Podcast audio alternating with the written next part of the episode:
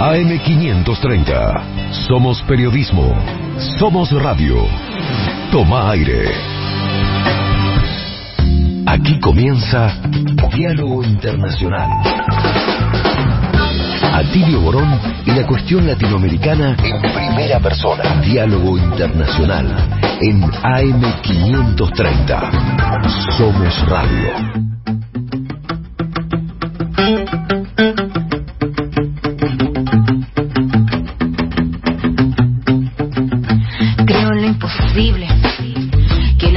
Más cuerda es buscar cómo ser libre, creo en lo imposible. Que de nuestras espaldas brotarán las alas que nos harán volar invencible.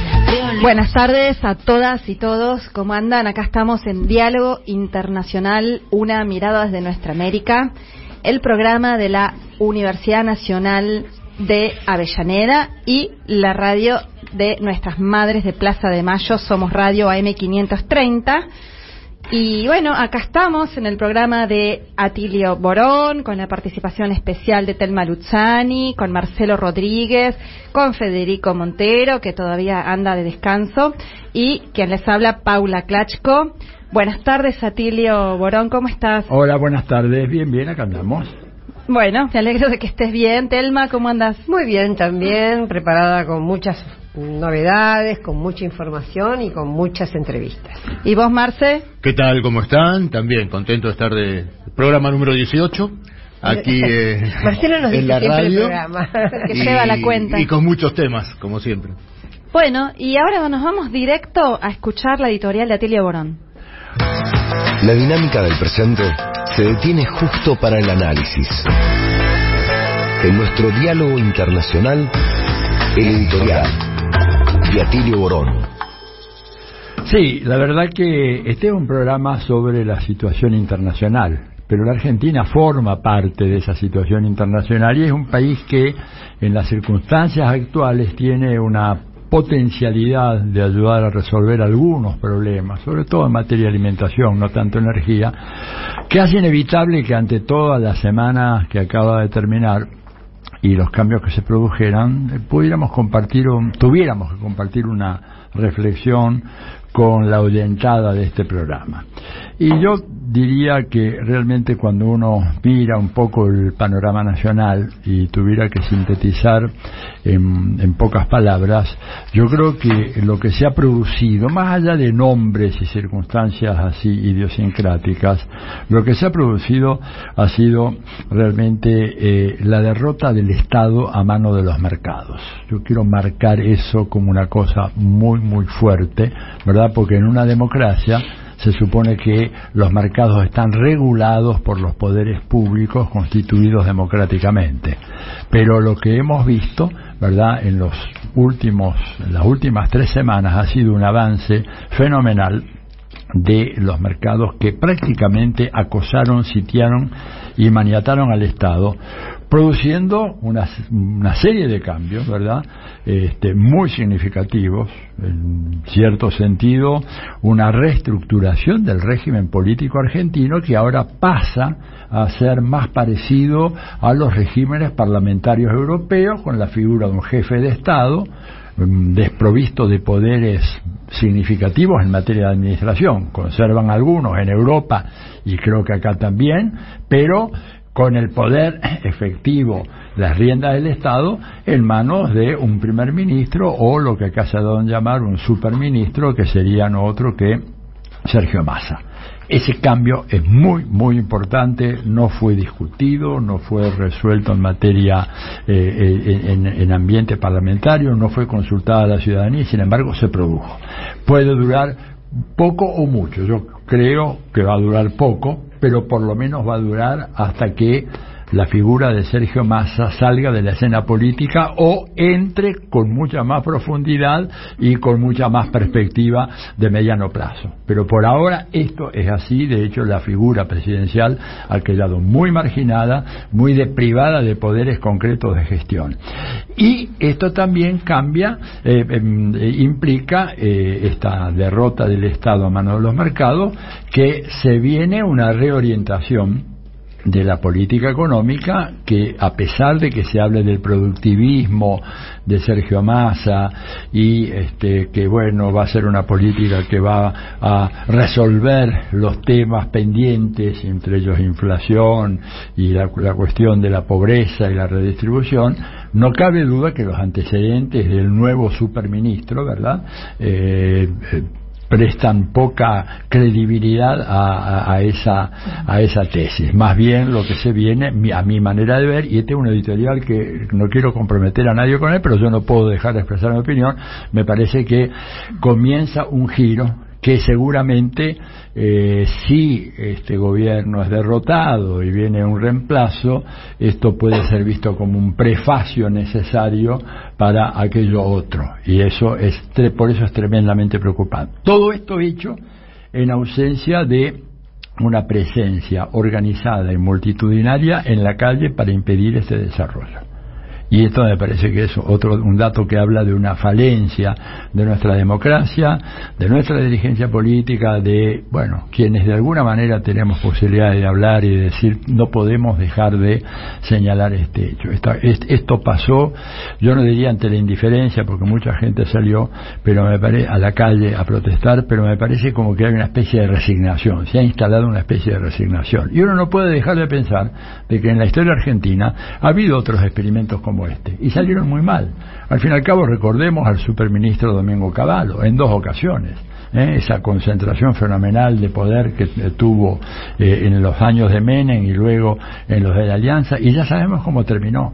Terminará mejor ahora, a menos que haya un cambio muy fuerte en materia de política económica, a menos que se diga de que acá el problema de la Argentina no son los pobres, sino el problema es la riqueza y los ricos y la fenomenal concentración de la riqueza que se ha producido descaradamente en la Argentina y de la cual inclusive se ufanan algunos empresarios o permiten hacer bromas como este Brown de la, de, la anónima, a menos que haya un cambio muy fuerte en esa dirección, cualquier cosa que pueda hacer Massa va a ser apenas la continuación de esta trayectoria decadente. Ante un Estado y, que ha demostrado tener esa debilidad que impide, por ejemplo, que los aviones de Conviasa, una aerolínea comercial que vuela por todo el mundo, puedan abastecerse de petróleo, de combustible en la Argentina Argentina, porque la empresa supuestamente nacional, que es IPF, no le vende petróleo a Conviasa por el veto norteamericano. O sea, es una situación colonial la nuestra en ese sentido, ¿verdad?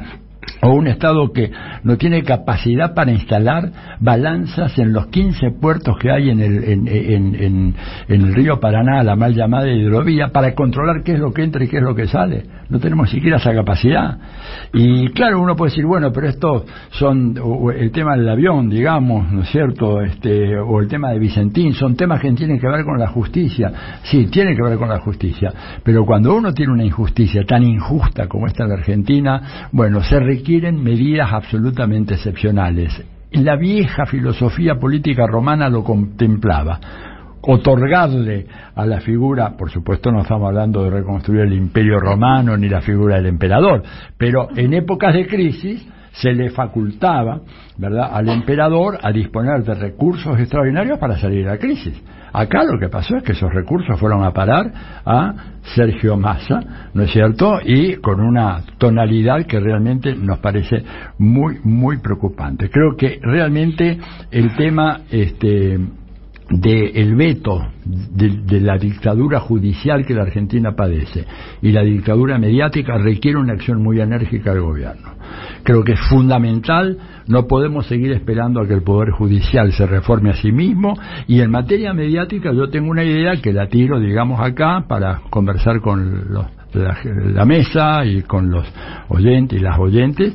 Yo creo que ante la dificultad de democratizar el sistema mediático en la Argentina, bueno, por lo menos que el gobierno reduzca, reduzca al 10% la pauta, ¿verdad?, de la cual son beneficiarios los medios concentrados hegemónicos que llevan adelante esta política antipopular, neoliberal y que han puesto palos en la rueda a la gestión del gobierno del frente de todos. O sea, se acabó, ya no hay plata para nadie. Y ese dinero que son cifras extraordinarias de la pauta, que se asigne, ¿verdad?, para financiar los planes sociales y las inversiones en las pymes, la creación de nuevos empleos genuinos, y esto sería, a mi manera de ver, un primer paso en esta necesaria reconstrucción del Estado argentino. Porque con un Estado que no puede hacer que ocho caceroleros parados en olivos impidan una conferencia de prensa en un momento que el país está sobre ascuas con la designación inminente de la ministra eh, Batakis, es un Estado que no tiene condiciones de garantizar justicia, ley, orden, equidad, distribución del ingreso, crecimiento económico. Ese Estado no sirve. Terminaría diciendo, el drama argentino, tenemos una democracia sin Estado y por lo tanto se la comen los mercados. Diálogo Internacional. Atilio Borón y la cuestión latinoamericana en primera persona.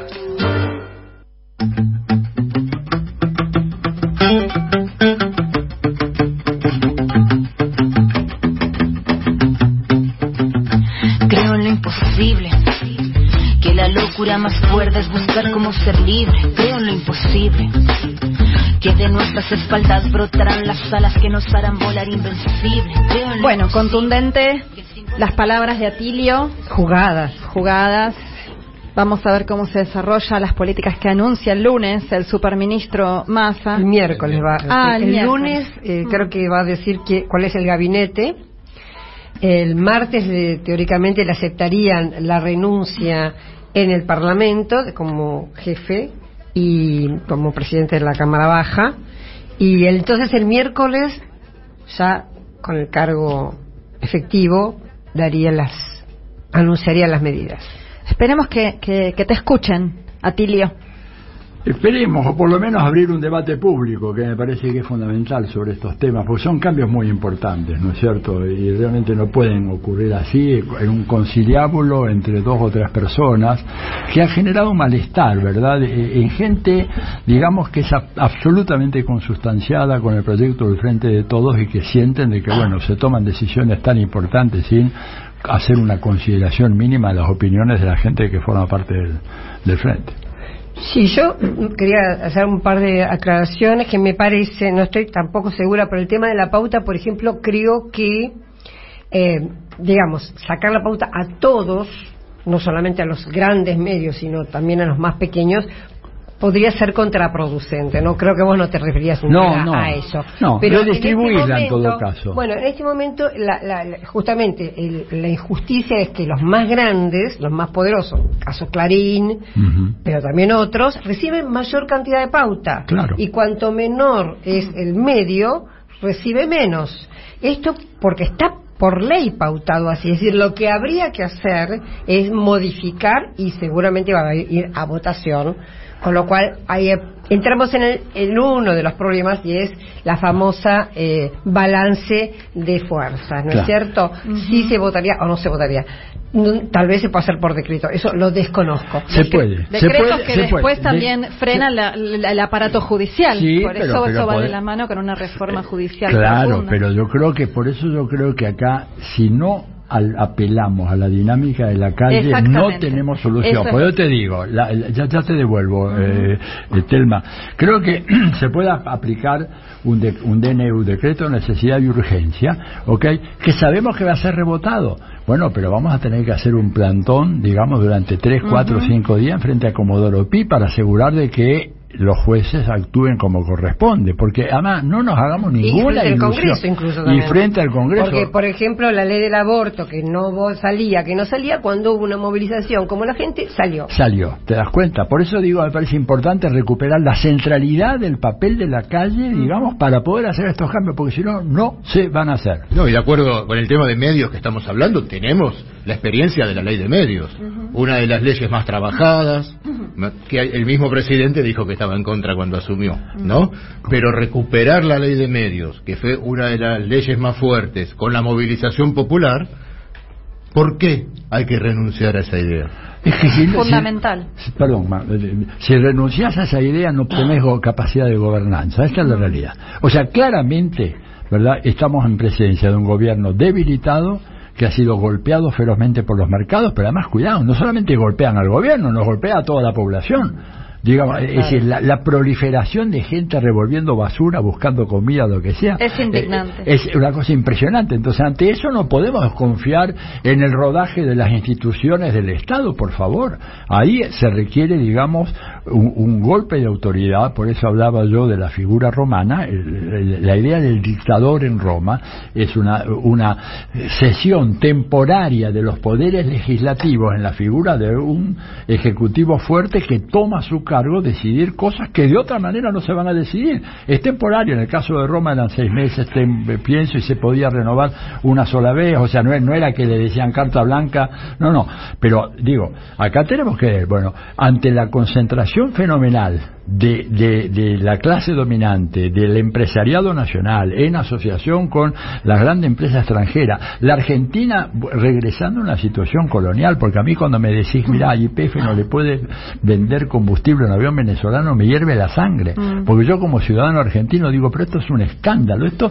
es una situación realmente una colonia. Es como cuando los españoles en 1806, 1807 te obligaban a comerciar así o así, te impedían, bueno, es lo mismo. Entonces, tenemos que reaccionar ante esto. no, una cosa que quería eh, comentar respecto de las movilizaciones es que el 17 de agosto había planificado una gran movilización y no se suspendió, lo cual me parece que es bien interesante porque a partir de esta nueva designación podía estar la excusa de decir bueno vamos a dar tiempo que no no se no por lo menos hasta ahora ah. no se ha suspendido la, la, el movimiento obrero organizado del 17 de agosto. centralmente es el que convoca. No y entendamos lo que me parece también hay que tener en cuenta para la situación que estamos viviendo hoy que el punto de quiebre de todo esto es la aprobación del acuerdo con el FMI y que los condicionamientos que todo esto genera no eh, creo que se está consolidando el cogobierno con el Fondo Monetario Internacional y eso es lo preocupante. Bueno, veremos qué, qué sucede. los oyentes, ¿no? Qué difícil eso. Les invitamos a que nos escriban y opinan. Eh, los vamos a estar leyendo durante el programa, así que adelante, mándenos mensajes al 11 3200 0530. Y bueno, también vos hablabas y ponías el ejemplo de Roma, de, de otras, pero más acá en nuestra propia historia también Bolívar, San Martín discutían acerca de la necesidad de, gobiernos firmes para imponer la unidad nacional necesaria para ir en contra de incluso de la, no solamente del, del, de las potencias coloniales retrógradas esclavistas, sino también en contra de la propia oligarquía que pretendía eh, preservar sus privilegios bajo su propia administración. Pero además lo digo porque hoy, bueno, esta semana cambiamos un poquito de tema. igual a, los temas del, programa de Igual podemos ir y volver todo el tiempo cuando sea necesario, por supuesto. Pero esta semana se cumplieron eh, 200 años de ese gran encuentro en Guayaquil entre Simón Bolívar y eh, don José de San Martín. Y bueno, vamos a estar teniendo una entrevista con el compañero Néstor Coan eh, en un ratito, que bueno, escribió un maravilloso libro que lo tengo acá. Ahí está, lo saqué de mi cartera que se llama Simón Bolívar y nuestra independencia, una lectura latinoamericana.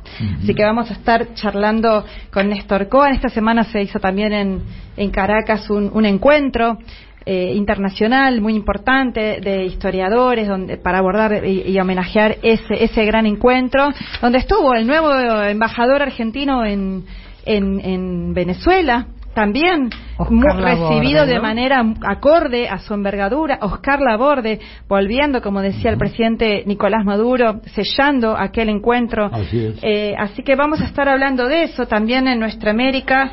Vamos a estar em, hablando de, Colombia, ¿no? Francia Márquez estuvo visitando, está Sí, está, está en este momento, ya está en el Centro Cultural Kirchner, este, pero tenemos un extracto de la brillante conferencia que brindó ayer en el Instituto Patria, que la vamos a compartir con, con les oyentes. Muy bien. Estoy aprendiendo, ¿eh? ¿verdad? A pesar de que fue... ya el otro día ya sí, el día avanzaron, los escuché, yo estaba ahí en, claro, en eh, pero los escuché. El lenguaje inclusive, a pesar de que el jefe de gobierno de la ciudad de Buenos Aires lo prohíbe, ¿no es cierto? Lo cual, o sea, mereció una nota crítica al New York Times.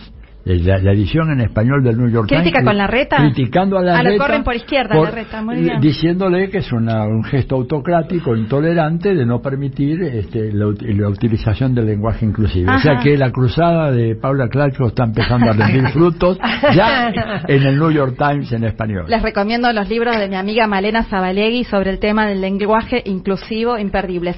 Y bueno, vamos a hablar de Colombia, donde, bueno, el 7 de agosto, prontito, prontito, asumen Petro semana y, y Francia claro. Márquez, muy prontito, pero mientras tanto, la, la, la, la terrible tragedia de Colombia es increíble, pero hasta el último momento sigue. Eh, esta semana se produjeron las masacres número 55 y 56, solo en lo que va el 2022 en el norte de Colombia, seis jovencitos, varoncitos, unos dos menores, bueno, terrible. Pero también al mismo tiempo se anuncia que se va a reanudar el proceso de paz con el Ejército de Liberación Nacional, con el E- E- ELN.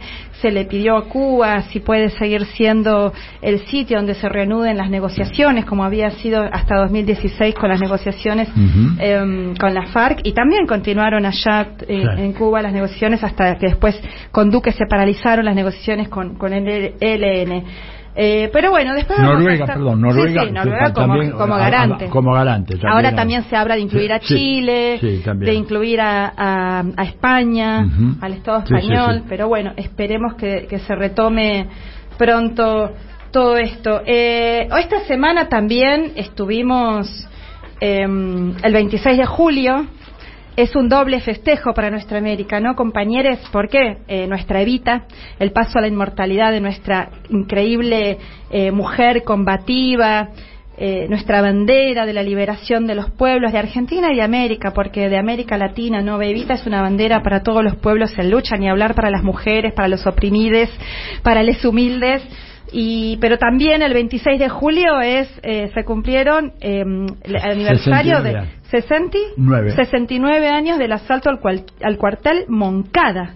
Sí. ¿Verdad? Qué hecho más glorioso de, de nuestra historia. Aquel punto de lanza de lo que, bueno, después fue, si bien fue derrotado en el momento, ese, por- tomando palabras del Chávez, de Chávez, ese por ahora fue derrotado en ese instante, fue la punta de lanza de la conformación del movimiento 26 de julio, que eh, pasó a la lucha guerrillera, a- viniendo con el Granma, luego rearmándose desde México y a- eh, llegando eh, a Cuba con el Granma y desarrollando la, la lucha guerrillera en la Sierra Maestra hasta que, bueno, durante dos años, ¿verdad?, Eh, triunfa la revolución en, en primero de enero de 1959. Sí, que genera en el juicio que le hacen a, a Fidel Castro, el juicio al Moncada, ese famoso alegato, Qué hermoso. conocido como la historia me absolverá.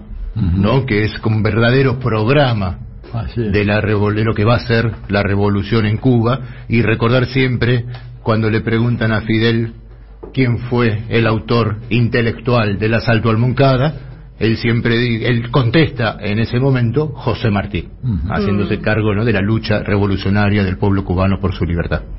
Hermoso. Había, sí, en realidad son, es cuádruple eh, el 26 Ah, de seguimos. julio, seguimos.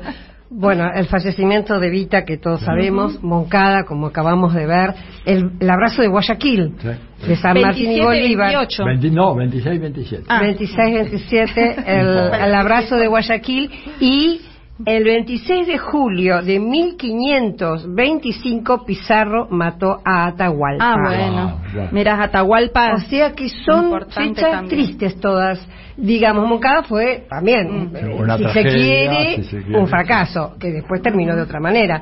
Pero fueron todas eh, todas estas fechas, de alguna manera, alguna algún sabor amargo. Después terminaron, digamos, gloriosamente, pero en el momento fue amargo. Yo quería hacer una referencia sobre el 26 de julio este, y, y decir que parte de la bronca que tengo es que había hecho una hermosa entrevista con Mariela Castro, Ah, la hija de Raúl, pero cuando tuve que apretar el botón de grabar, no sé qué pasó, porque la estaba haciendo con mi teléfono celular y hice algo mal y se perdió la entrevista, Ah. que fue una... Bueno, este... Ah. voy- no, la prometemos Bautismo, para... bautismo. La no, no, terrible, hermoso, porque ya yo le dije, mira, la entrevista no es para que nos cuente lo que fue el Moncada, sino qué, qué te contaba tu papá, que Mm. Raúl, que estuvo en la... en- Recordemos en- que Mariela Castro es la hija de Raúl Castro y sobrina de Fidel Castro. Y claro. Una dirigente enorme de- actual de la revolución cubana y vanguardista en lo que es toda la, la- la lucha LGTBI, entre otros. Totalmente. Y la vamos a tener para el sábado que viene porque voy a hacer la grabación de vuelta. Ya le dije a Mariela, bueno, me dijo no te Ay, preocupes, bueno. etcétera. Pero quería decir esto a Mm. propósito del 26 de julio. Ella lo marcó un poco en la entrevista. Fidel era muy autocrítico. ¿verdad? Y su padre, diciendo que en el fondo calcularon mal. Calcularon mal y perdimos gente valiosísima Mm. como este Frank País, Mm. como Abel Santamaría. Pero fíjate vos, de vuelta al tema de la calle. Al cabo de un tiempo lo condenan a Fidel y a, y a- y a los moncadistas, los mandan a la isla, ¿cuál era? A la isla de la Juventud, lo que después se llamó la isla de la Juventud, una cárcel que había allá. Pero la movilización popular la protesta popular hizo que tuvieran que considerar una ley de amnistía, que el gobierno no estaba dispuesto, no quería proponer y el Congreso menos. Los tuvieron que largar, se fueron a México, volvieron en el Granma, fueron a Sierra Maestra y Bueno. triunfó la revolución. Otra vez, si no hubiera estado la calle presente, Totalmente. Fidel y Raúl hubieran muerto en aquella cárcel en la isla de la Juventud. Bueno, Argentina, escúchame, acordate la, la idea del 2 por 1 de Mauricio Macri. Si no hubiera estado en la calle, hoy día el 2 por 1, o sea que los genocidas tení- se les contaba ca- por cada por cada año dos hubiera sido ley. O sea que mirá si la calle es realmente lo que necesitamos. Todo el tiempo es así. Y nuestro pueblo argentino, si hay algo que tiene, es organización popular y memoria. Y ahora estamos bastante fragmentados. Tenemos que unirnos y asumir las calles, porque si no, como todo el tiempo se cansa de decir nuestro amigo Amado Vudú, que muy linda la, la- la participación del el sábado pasado, eh, la correlación de fuerzas es un verso para dejar las cosas como están. La correlación de fuerzas se vence en la calle con el pueblo y con la lucha. Bueno, eh, vamos a, mm, a felicitar a Charlie Escalante, que es su cumpleaños. Y por eso hoy no está con nosotros operando este programa. Te mandamos un abrazo muy grande, un beso muy grande, Charlie. Pero está eh, como operador, tenemos el lujo de tenerlo a Pablo Obín. Así que aquí está. Y eh, bueno, y también ya que estamos, agradecemos y, y, mm, a toda nuestra enorme equipo de producción. Está acá Juan Pifierro, de la Radio de las Madres, genio, y también desde la Radio UNDAP, bueno, eh, Rodolfo Amawi, Mario Giorgi, eh, Noelia Giorgi y también Lalo Recanatini. Así que, bueno, muchísimas gracias. Y también vamos a saludar a las repetidoras que, nos pasan allá en, en Venezuela, la Radio del Sur y Oyeven. También vamos a estar hablando, compañeros, muy importante de Brasil, ¿verdad, Telma? Porque Sí, voy a dar un- un- algunos datitos, pero ya pronto, en, en breves minutos, vamos a tener una entrevista. Yo creo que con el argentino que vi- vive en Brasil en este momento, yo creo que es el argentino que más sabe sobre Brasil, sin duda, pero bueno, voy a dejar un poquito incógnita. Pero lo que quería comentar es que ya las últimas encuestas están dando eh, unos nueve puntos de diferencia a favor de Lula da Silva. Se está hablando de un 44% contra un 35% de Bolsonaro. Ahora, ¿qué pasa? Esta brecha se está acercando porque en el mes pasado, en junio, había 11 puntos de diferencia y en enero había 24, Claro.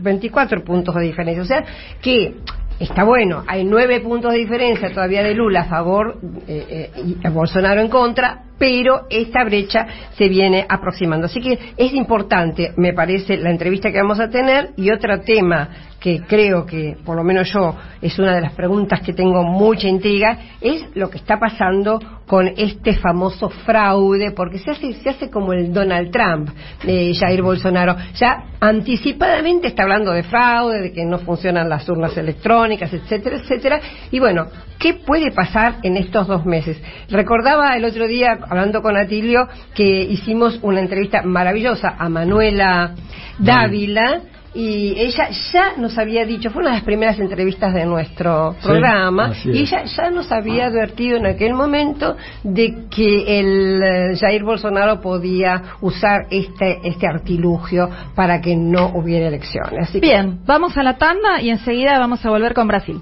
Hace tiempo que elegí. Creo, creo, mirada junto a mí. Diálogo Internacional con Atilio Borón. Deja tu mensaje en nuestra línea de oyentes de WhatsApp 11 3200 0530. Somos Radio AM530. Arrancas las vacaciones, chequeas tu auto en boxes, llenas el tanque de Infinia y salís a la ruta. Y ahí sabes que nunca estás solo, porque en el camino siempre está IPF, justo cuando lo necesitas, esperándote. Carga Infinia, descargate la app IPF y obtené un 10% de descuento todos los días y un 15% todos los martes. Estas vacaciones con Infinia anda mejor. ¿Se te pasó el plazo para solicitar los subsidios de gas y electricidad? Ahora podés hacerlo hasta el 31 de julio sin importar la terminación de tu DNI. Inscribite en argentina.gov.ar barra subsidios. Segmentación energética. La energía puesta en un país más justo. Argentina Presidencia. Tronador, agua mineral, botellones y dispenser para el hogar y la oficina. Hacé tu pedido al 4201-2627 o mandanos un mail a info arroba aguatronador.com.ar. Tronador, agua de mesa envasada. 12 de octubre 632 en Avellaneda. Mucho mejor que comprar bolsas herméticas es hacer herméticas todas las bolsas. Con Cangrejito, el único broche cierra bolsas que sella herméticamente bolsas, paquetes, sachets y tetrapacks. Conocelo y conseguilo en cangrejito.com. Café Bantú. Máquinas expendedoras de oficina y también el mejor café para tu casa. Teléfonos 4304-3927 y www.cafebantú.com.ar.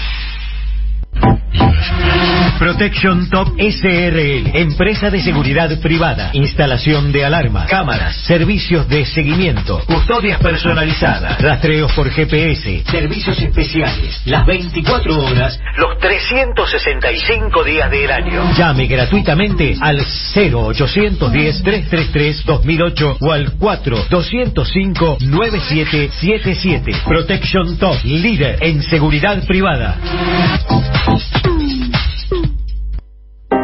AM530. AM530. Que la radio es comunicación, es imaginación, es educación. No hay nada que eduque más que una radio, no hay nada más que te haga imaginar cosas que una radio. Cuando uno es chiquito y escucha por primera vez la radio, te imaginas cualquier cosa, es impresionante. Te armas un teatro. AM530, la radio de las madres de Plaza de Mayo. Diálogo Internacional en Venezuela. En la Radio del Sur. Los martes, 3 pm. Escuchanos en las emisoras. FM de Caracas, La Guaira, Valencia, Barquisimeto, Trujillo, El Tigre, Calabozo, Rubio y Palmira. Diálogo Internacional. En la Radio del Sur. Donde estés y cuando quieras, escucha Radio UNDAV. Baja la aplicación en tu celular. Búscanos en tu tienda de aplicaciones como Radio UNDAV y escucha nuestros contenidos. Baja la aplicación en tu Baja la celular. aplicación en tu celular. Donde estés y cuando quieras, Radio UNDAV. Hacemos otra comunicación. Otra comunicación.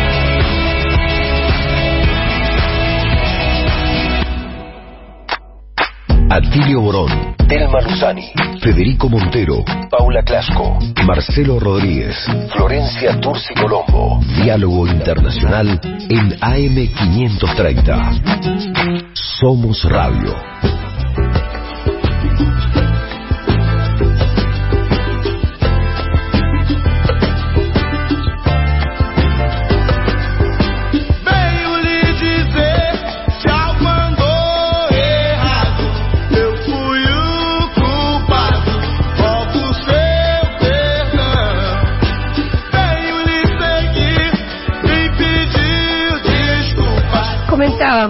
Que se aproximan, faltan dos meses para las elecciones en Brasil, el 2 de octubre, y bueno, ya estamos bastante inquietos por saber qué puede pasar en este país. El domingo pasado, uno mm, de los candidatos, el actual presidente que busca ser reelegido, Jair Bolsonaro, se lanzó su candidatura en Río de Janeiro con un discurso muy violento, muy religioso, muy anticomunista y bueno, inquieta un poco porque la palabra fraude no se le deja de caer de la boca.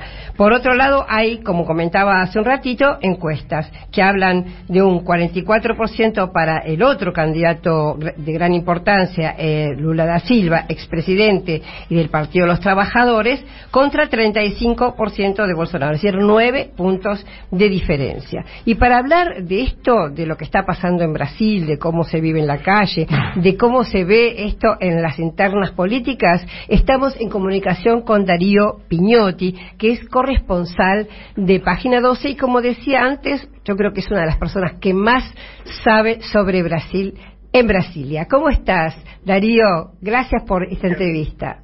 Muy generosa y exagerada de tu parte, querida Telmo. Un abrazo para vos, un abrazo para el profesor Atilio y los compañeros de la mesa. Aquí estamos con Atilio Gorón, con Paula Clashco y con Marcelo Rodríguez. Bueno, la primera pregunta que comentaba, me inquieta un poquito, es esta idea que anda circulando, que la hace circular mucho Bolsonaro, y de que cuestiona el sistema electoral, que abre de eh, siempre el fantasma de, de, fraude y que encima dice que, lo, o sugiere al menos, que, so, que sería el ejército el que debe garantizar, digamos, cierta legalidad en estas elecciones. Me gustaría si pudieras, en primer lugar, contar esto. Sobrevuela en Brasil el fantasma del Capitolio estadounidense. Eso es eh, una especulación, o era una especulación hasta hace dos o tres meses, pero ya es una afirmación en boca de dirigentes importantes. Hace un par de semanas nos concedió una entrevista el secretario general del Partido de los Trabajadores, el partido de Lula, Paulo Teixeira, y él lo dijo con todas las letras. Sí, Bolsonaro anhela, prepara un Capitolio tropical. Nosotros creemos que él va a fracasar, entendemos que no están las condiciones para el éxito de lo que sería una derrota definitiva de la democracia, pero ese es el plan. Como vos decías, Telma, hace una semana cuando Bolsonaro, en un acto cívico-militar religioso, aunque en rigor más que cívico-militar, que es una categoría enquistada, una categoría cristalizada, debiera decirse militar cívico-religioso, también habló de sus expectativas de que el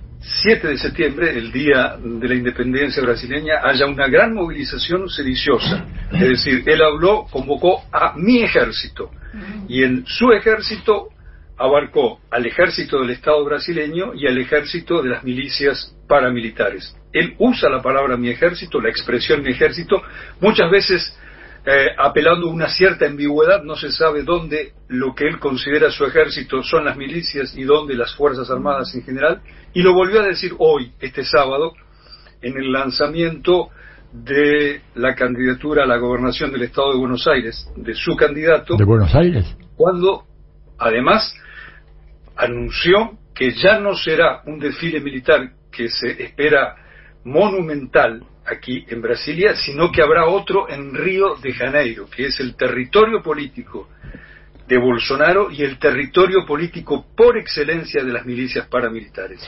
Darío, dijiste Buenos Aires, claro que, que, estás extrañando a nuestro país, pero bueno, el, el estado de el estado de Río de Janeiro. Estado de Río de Janeiro. Bueno, bueno. Quería agregar una cosita, ahora que, que, ya que te interrumpí, que justamente hubo un manifiesto en defensa de la democracia a propósito del tema del fraude, que firmaron no solo intelectuales, artistas, que es lo que suele suceder con estos manifiestos en defensa de la democracia, sino que banqueros, y además eh, industriales de la FIESPI, o sea, de la Federación de Industria de San Pablo, que es la más poderosa de América Latina. Esto tengo entendido que va a ser lanzado el 11 de agosto. Está, por ejemplo, el dueño o el directorio de Itaú, el Banco Itaú, o sea, para decir mm, algunas, algunos poderosos en serio de Brasil. Esto en contra de esta, de esta, eh, digamos, eh, esta, eh, esto del fraude que está diciendo Bolsonaro. En efecto, son tres fechas eh, que van a preludiar el 2 de octubre, el próximo 11 de agosto, con esta mm, manifestación en la que será presentado este, este documento que tiene el respaldo de los banqueros y los industriales de San Pablo, es decir, la alta burguesía financiera y la alta burguesía industrial, debe ser dicho, no es un manifiesto donde estos dos grupos determinantes del poder brasileño se expresen eh, mm, categóricamente con Bolsonaro, pero lo hacen. Laos y las otras dos son las concentraciones en Brasilia y en Río de Janeiro el mismo 7 de septiembre que van a jalonar qué puede ocurrir el próximo 2 de octubre en la primera vuelta electoral. Para situarnos, si las elecciones fueran en un país democrático liberal clásico, no hablamos de una democracia eh, representativa avanzada, las elecciones prácticamente ya serían de Lula. Lula habría vencido en primera vuelta, como vos lo indicabas al comienzo de esta conversación, la ventaja de Lula es prácticamente irremontable, por lo menos en lo que respecta al primer turno. No quiere decir esto que Lula tiene garantizada la victoria definitiva. Si no obtuviera más del 50%, habrá un balotaje el 30 de octubre. Pero Bolsonaro, que apuesta a que la distancia con Lula se acorte al 2 de octubre y que haya balotaje, juega permanentemente a las dos opciones. Esto es, a una victoria electoral o a una sedición o levantamiento que, ya sea, desconozca el resultado de las elecciones o que, si finalmente lo hace, a partir del primero de, enero del año próximo, cuando debe comenzar el mandato del eventual victorioso Lula, haya una situación de ingobernabilidad o por lo menos una situación de inestabilidad política alimentada por Bolsonaro y los suyos, quienes son, pues, posiblemente una parte considerable de las Fuerzas Armadas y estas milicias que son parapoliciales enquistados en prácticamente en todos los estados del país. Darío Atilio Borón acá, buenas tardes y gracias por la entrevista. Muchas gracias Atilio por convidarme, un gusto hablar contigo. Mira, una pregunta, este, o sea, este Bolsonaro está armando algo que eh, cuando yo te escuchaba recién y concuerdo totalmente con tu explicación, pero es muy parecido a lo que hizo Hitler cuando desconfiando de las Fuerzas Armadas alemanas armó las SS. Y me sorprende que no se produzca un escándalo en Brasil ante una situación como esa, en donde el tipo abiertamente hable, ¿no es cierto?, de que tiene sus milicias, su ejército. Digamos, ¿cuál ha sido la reacción, por ejemplo, de las Fuerzas Armadas de Brasil, del Ministerio de Defensa, ante lo que claramente es una subversión del orden institu- institucional brasileño? Atilio, varios profesores, varios investigadores han, han hecho precisamente la comparación que estás eh, formulando ahora o incluso con las camisas negras que acompañaron a Mussolini en la marcha sobre Roma una década antes. Es decir, sí, son, son fuerzas organizadas, cada vez más eh, encuadradas detrás de Bolsonaro, frente a las cuales ni las Fuerzas Armadas ni las fuerzas de seguridad eh, institucionales expresan ninguna manera de desacuerdo o de incomodidad. Para ponerlo en información, eh, desde hace un mes aproximadamente, el ministro de Defensa, Paulo Sergio Nogueira, está haciendo frecuentes declaraciones en las que, al contrario, se suma a Bolsonaro en estas sospechas por absoluto infundadas sobre el funcionamiento de las urnas electrónicas y reclamando que las Fuerzas Armadas tengan parte en el conteo de los votos. Esto es, elegir a las Fuerzas Armadas en una especie de cuarto poder, un poder que no les corresponde, que como muy bien sabes Ujú. es el de velar por la soberanía nacional y el de intervenir directamente en las elecciones y más que ello, hacerlo sumándose al plan sedicioso. Es decir, no hay ni de parte de las Fuerzas Armadas, insisto, ni de parte de las policías provinciales, y aquí vendría un paréntesis, porque como todos sabemos, el grueso de las milicias están formadas precisamente por policías y por algunos militares, esto es, por miembros que son pertenecientes a las fuerzas de seguridad. El caso más incontestable es el, Río de, el de Río de Janeiro, por lo cual no hay institucionalmente ningún reclamo y ninguna observación. Y como bien vos lo indicabas, este es un modelo o es un paradigma que mucho recuerda a la Alemania de los años 30 o a la Italia de los años 20, Atilio. Y te hago una consulta. ¿Qué tal? Paula Klachko te saluda, Darío. Paula, mucho gusto. Mucho gusto. Eh, no, ¿existe alguna porción del, del ejército o de las Fuerzas Armadas que, que tenga una postura más democrática? No digo de apoyo a Lula y a Alckmin, que ya es la fórmula consagrada oficialmente esta semana, pero por lo menos una postura democrática.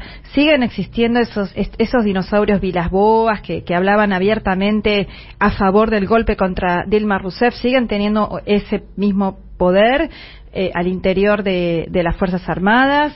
Y en todo caso, ¿qué, perspectiva hay? Si hay algún sector democrático que pueda oponerse a esta eventual eh, promoción golpista de Bolsonaro.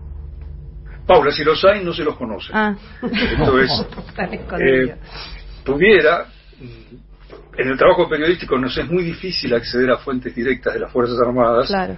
Eh, Ellas se comportan como un partido político. Desde nuestro punto de vista, las Fuerzas Armadas tuvieron una participación secundaria en el golpe de Estado de 2016 contra Dilma Rousseff, pero una gravitante, insisto, desde nuestra lectura, en lo que consideramos fue un segundo golpe de Estado, el que impidió que Lula fuera candidato en Claro. 2018, y que de haberlo sido, probablemente, o con un grado de, de posibilidad considerable, hubiera vencido esas elecciones, tengamos presente que hasta un mes y medio antes de esos comicios, en los que en un cuadro de curiosas irregularidades fue electo Bolsonaro, Lula tenía más de 10 puntos por sobre Bolsonaro. Pues bien, la participación de las Fuerzas Armadas en estas dos azonadas fue considerable. Y en la constitución del régimen actual, al que difícilmente se lo pueda reconocer como una democracia plena, es central.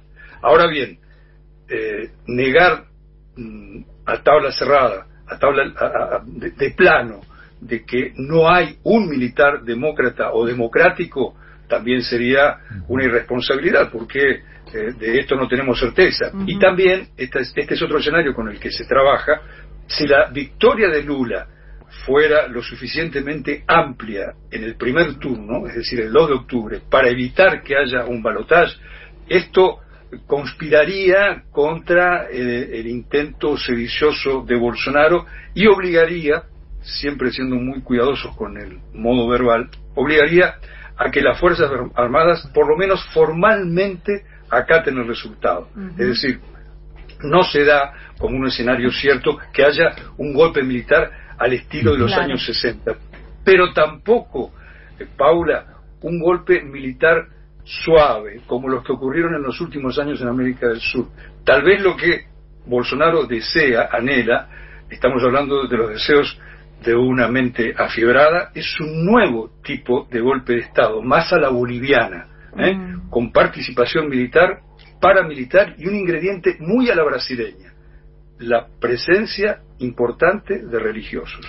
Sí, eso te iba a preguntar también, si lo mismo en el campo del, del- del evangelismo, porque también había una parte minoritaria que apoyaba al, al- al PT, ¿verdad? Te hago esa preguntita pequeña, puntual de recién con respecto al campo religioso, si hay una parte que también apoya que, se desalinea en todo caso de esta, de esta ultraderecha de, de, de Bolsonaro y apoya al PT. Y lo último, porque antes mencionaste que iba a haber movilizaciones, te pregunto, ¿son movilizaciones en apoyo a la fórmula Lula-Alckmin?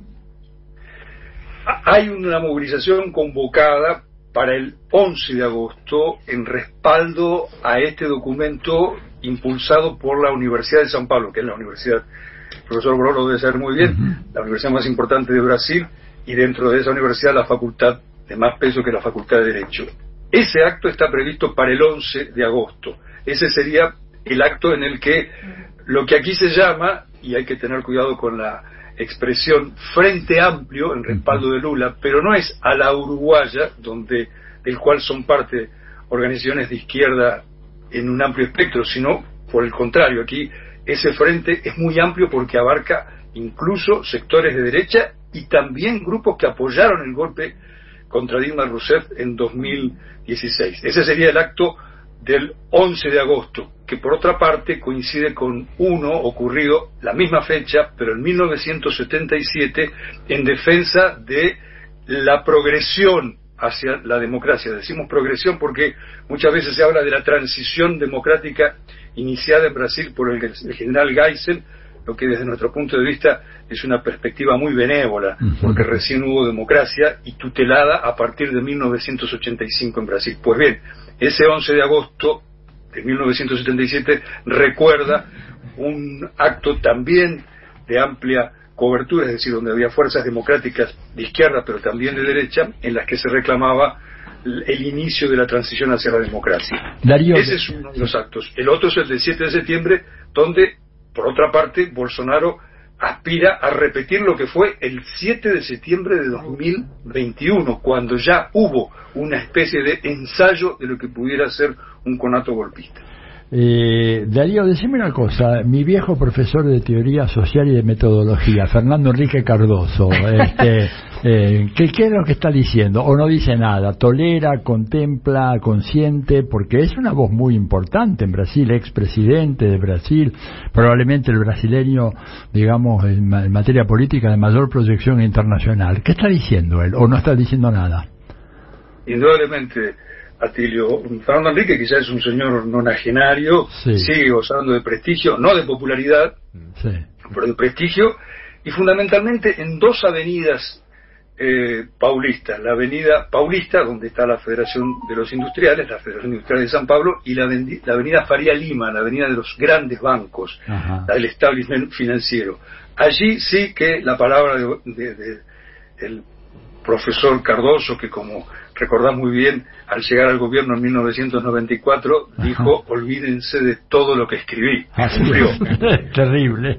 Sí, sí. Pero debe ser dicho también que desde luego de, hacer, de haber sido, eh, mm, no, no me animaría a usar la expresión partícipe, pero sí condescendiente con el golpe que derrocó a Dilma Rousseff en 2016. Y también debo eh, admitir que ser condescendiente es una palabra demasiado suave. Sí.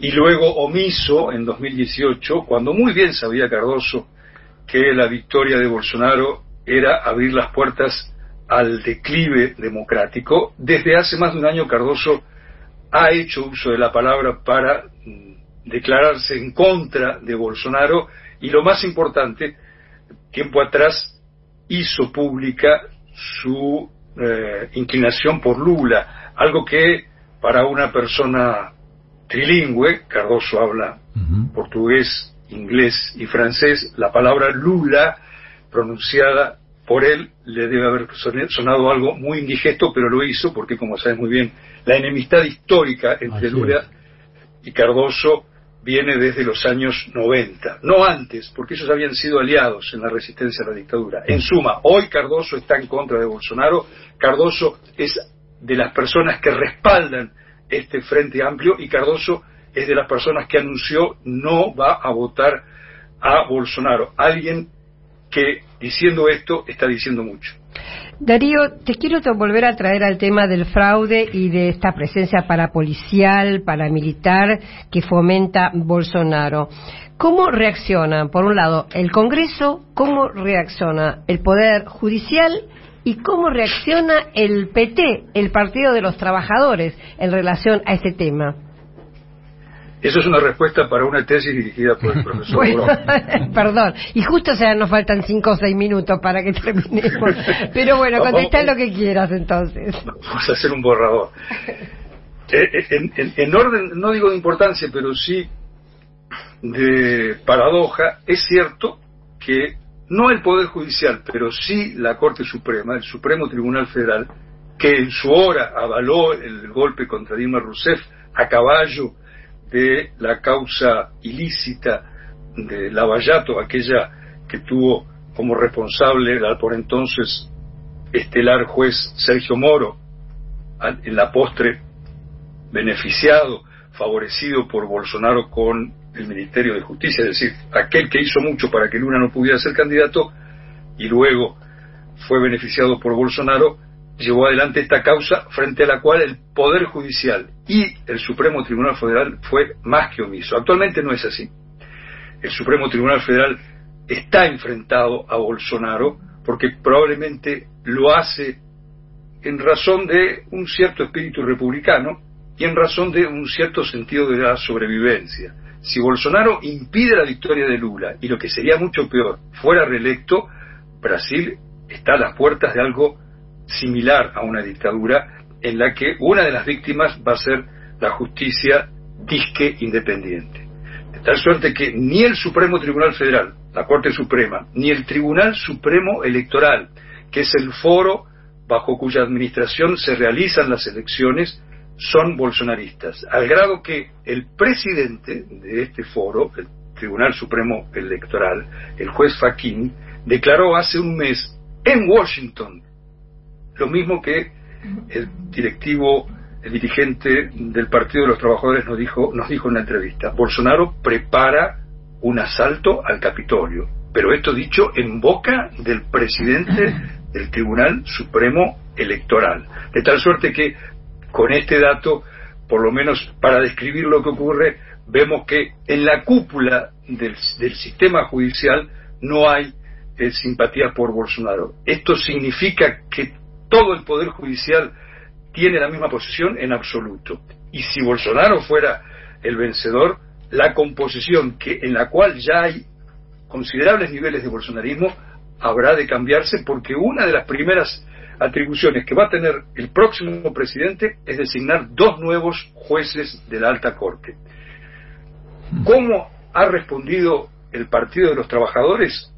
Y en particular lo ha hecho Lula, pues con talento político y con también sentido de la sobrevivencia, es decir, Lula eh, dosifica las eh, eh, críticas, en, en, este caso sí, muy duras respecto de Bolsonaro, lo llama con todas, con todas las letras fascista, lo llama con todas las letras alguien que aspira a establecer un régimen autoritario en Brasil, esto no podría citártelo en forma literal, pero es mucho más cauto en sus manifestaciones respecto de las Fuerzas Armadas. Lula dice que él confía, lo ha dicho pocos días atrás, que él confía en que las Fuerzas Armadas no respondan a los delirios golpistas de Bolsonaro, ya que una vez llegado al poder se eh, subsuman al nuevo presidente, al nuevo comandante en jefe de las Fuerzas Armadas. Claro que cuando hubiera de llegar Lula al Palacio del Plan Alto, no solamente tendrá que restablecer el poder civil sobre el poder castrense, sino desalojar a más de 6.000 militares, ese es el número, más de 6.000 militares enquistados en instancias claves del sistema estatal, es decir, en autarquías, en direcciones, no solamente vinculadas al quehacer militar, sino a las más diversas, desde la energía hasta la economía. Ar, ardua tarea para Lula. Bueno, Darío, disculpa, te hemos sacado el jugo realmente en esta entrevista. Muchísimas gracias desde ya por todo lo que nos has aclarado y evidentemente vamos a necesitar llamarte más adelante porque hay mucho, mucho para charlar. Muchísimas gracias, Darío, por esta entrevista.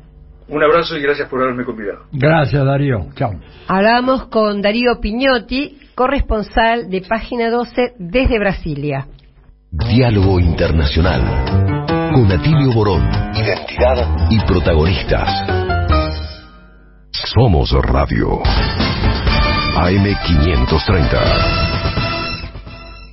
Tronador, agua mineral, botellones y dispensers para el hogar y la oficina. Hacé tu pedido al 4201-2627 o mandanos un mail a info arroba aguatronador.com.ar. Tronador, agua de mesa envasada. 12 de octubre 632 en Avellaneda. No hay nada más lindo que ver a tus hijos felices. Por eso yo elijo fideos Marolio, que le dan sabor y frescura a las alegrías de todos los días. Espaguetis, rigatis, moños, tirabuzón. Mamá, te amo. Oh. Marolio, una de las marcas más elegidas por los argentinos. Desde el principio, hacemos periodismo mirando al futuro. Hace unos años, defendimos nuestro trabajo y con vos construimos comunidad.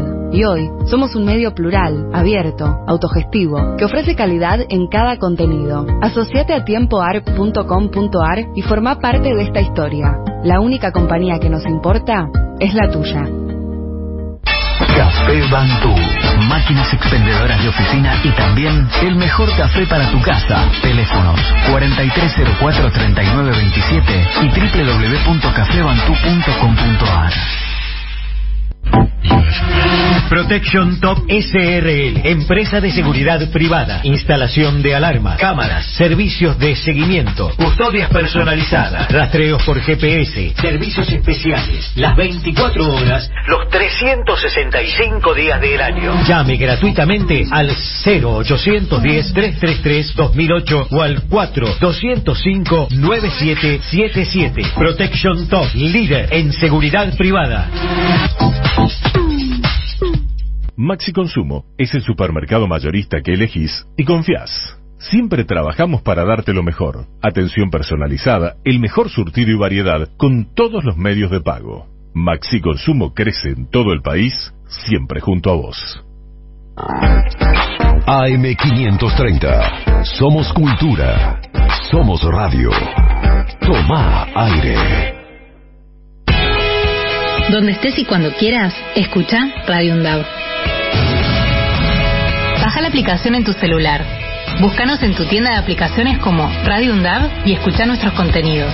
Baja la aplicación en tu Baja la celular. aplicación en tu celular. Donde estés y cuando quieras, Radio UNDAV. Hacemos otra comunicación. Otra comunicación.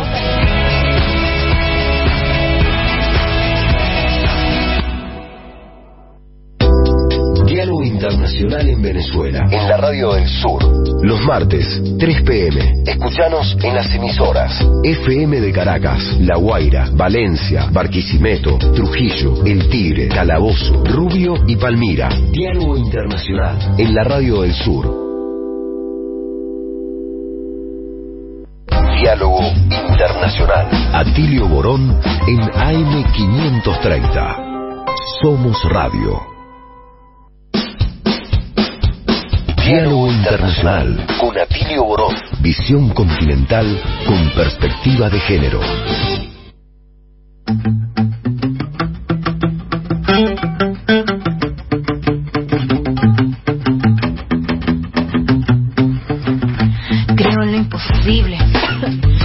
Locura más es buscar cómo ser. Bueno, seguimos en Diálogo Internacional, una mirada de nuestra América, y vamos a leer eh, algunos mensajitos de nuestros y nuestras oyentes, que son picantes, sobre la editorial de Atilio. Dice Silvia de Seiza, Atilio y equipo, me dejas preocupada. Bien, sí, sí, estamos preocupados. Eh, Rodolfo de Monte Caseros dice, el lucro cesante que deberemos pagar por la retención del avión será similar a uno nuevo. Y la verdad que los venezolanos y venezolanas lo último que se merecen es que les sigamos sa- sacando cosas. Sí, Atilio, totalmente de acuerdo y manda cariños Gladys de Villa Crespo. Rolando de Vicente López nos dice, compañeros, perdemos hasta la memoria de corto plazo. Sergio Massa en 2015 compitió con Macri por los favores del Círculo Rojo. Con Fernández también, empleado de Clarín, van a asestar un golpe de muerte al movimiento nacional y popular. Bueno. Eh, Juan del Palomar dice, Atilio y equipo, buenas tardes, y pregunta, ¿qué rol juega CFK en todo esto último? Ujú, Bueno. La gran pregunta. Veremos esta semana, tal vez. Miguel desde Salta nos dice, Atilio y equipo, patria sí, colonia no. Ningún pueblo se suicida, pero si los dirigentes no se ponen al frente de la lucha, iremos con la cabeza de los dirigentes. Eh, Ricardo de la Plata dice qué va a pasar con el río Paraná, Vicentín, con las puertas y el canal de Magdalena, etcétera. También nos lo preguntamos nosotros. Y eh, bueno, acá tenemos este mensaje que dice buenas tardes en un todo de acuerdo con Atilio. No sé qué festejamos más al gobierno, la embajada al poder. Triste y solitario final, Armando de, de Pacheco, jubilado invisible. Arden los teléfonos. Así es, así es. Bueno, em, vamos a mm, entonces a, pasar nuevamente, vamos a seguir recibiendo mensajes y vamos a seguir tocando este tema tan tan clave de Argentina. El sábado que viene vamos a volver con esto seguramente porque como decíamos antes el miércoles serán anunciadas las medidas y el sábado que viene estaremos nuevamente abordando esta temática. Pero ahora vamos con la con la invitada de lujo que tuvo este país esta semana, la eh, casi flamante vicepresidenta Francia Márquez, que estuvo eh, ayer. Atilio, vos estuviste Sí. con ella, ¿verdad? Estuvo Francia, fue invitada al Instituto Patria, eh, tuvo primero una reunión un poquito más pequeña con alguna gente, luego habló en público, estaba el salón ese absolutamente atestado de gente, abarrotado, con mucha gente que se quedó en la calle, que no pudo entrar, no pudo entrar ni siquiera para escucharla a, a Francia desde el hall previo a la sala, eh, aquella que está ahí en el, al final del edificio, eh, hizo un, un discurso muy, muy interesante. Eh, grabé alguna parte de ese discurso porque me parece que tiene mucho interés para nuestros oyentes, así que en cuanto los jefes lo dispongan, me están asintiendo con la cabeza, la vamos a escuchar. Francia Márquez hablando en el Instituto Patria. En el pueblo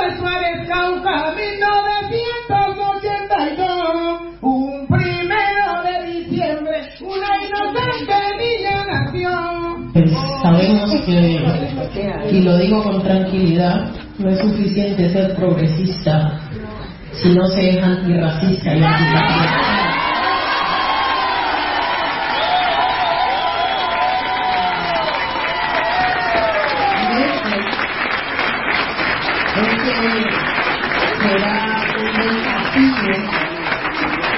desafío enorme para este nuevo proyecto de región que se renueva. Y es que este nuevo proyecto de región que se renueva pues tiene que ser eh, anticapitalista porque la casa grande está muriendo. Tenemos que cuidar la casa grande, el útero mayor, pero debe ser antipatriarcal y debe ser antirracista. Le ganamos a estructuras mafiosas, estructuras corruptas que por años habían estado manipulando las elecciones, que por años habían estado manipulando al pueblo, comprando votos.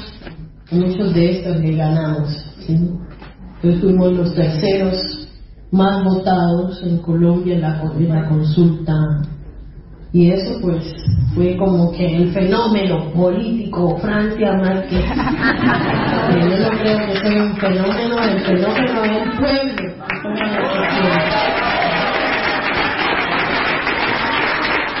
Si el pueblo no se une, pueden haber muy buenos líderes, pero el cambio no llega. Así que quien ha hecho que hoy Gustavo Petro sea nuestro presidente y Francia Márquez, su vicepresidenta, la primera mujer afrodescendiente de la región, en Colombia, en la segunda en la región, la primera mujer Campbell de Costa Rica. Yo no quiero seguir diciendo que somos los primeros. Necesitamos que sean muchos, sí, que sean muchas mujeres y hombres que representan a estos pueblos históricamente excluidos, que empiecen a ocupar espacios de representación política, que empiecen a disputar el poder y el poder para el pueblo, el poder para la vida, el poder para la dignidad, el poder para la justicia. No es suficiente estar aquí, soy consciente de ello.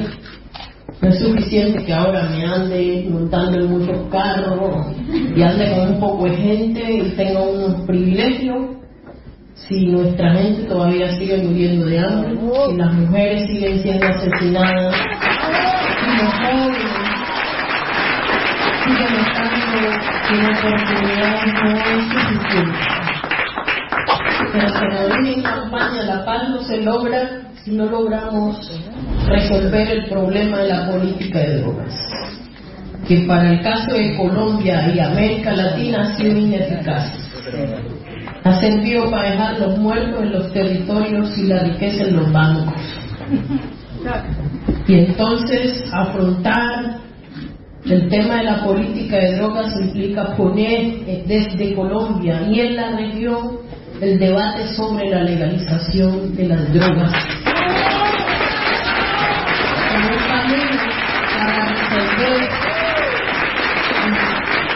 tantos años de sufrimiento profundo para las comunidades que han padecido los efectos de la política antidrogas y del narcotráfico. Atender el consumo problemático será parte de nuestra responsabilidad.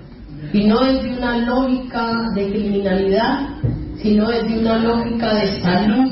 Asumir el, el desafío del debate de la legalización de las drogas va a disminuir las violaciones a los derechos humanos y va a permitirnos plantear una nueva economía, una economía basada en el cambio del uso de la hoja, de la coca, de la marihuana, en producir medicina, industria eh, eh, farmacéutica, en producir industria textil, en producir industria alimentaria, que beneficie directamente a esas comunidades, a esas personas que han sido impactadas tanto por la política antidrogas como por el narcotráfico.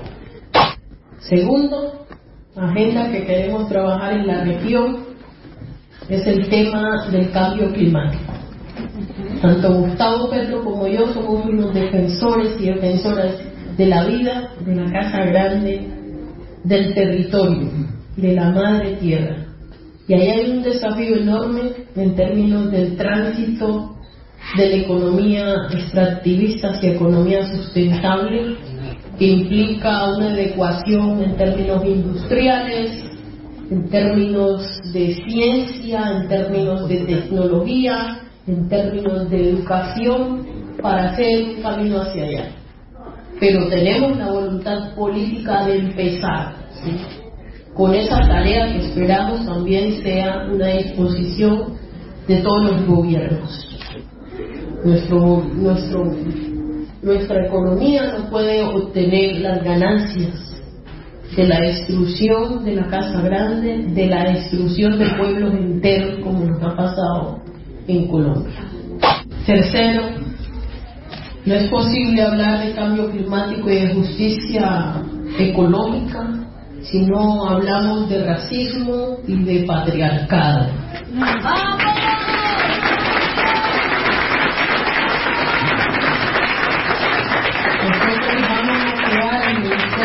Igualdad. Ese Ministerio de la Igualdad trabajará día y noche por garantizar la igualdad a el 52% de la población colombiana, que son las mujeres.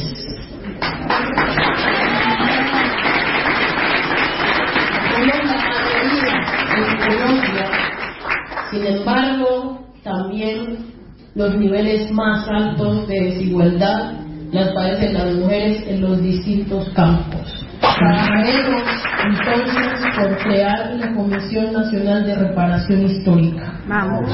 Llegó el momento de discutir reparación histórica para los pueblos afrodescendientes e indígenas en las Américas,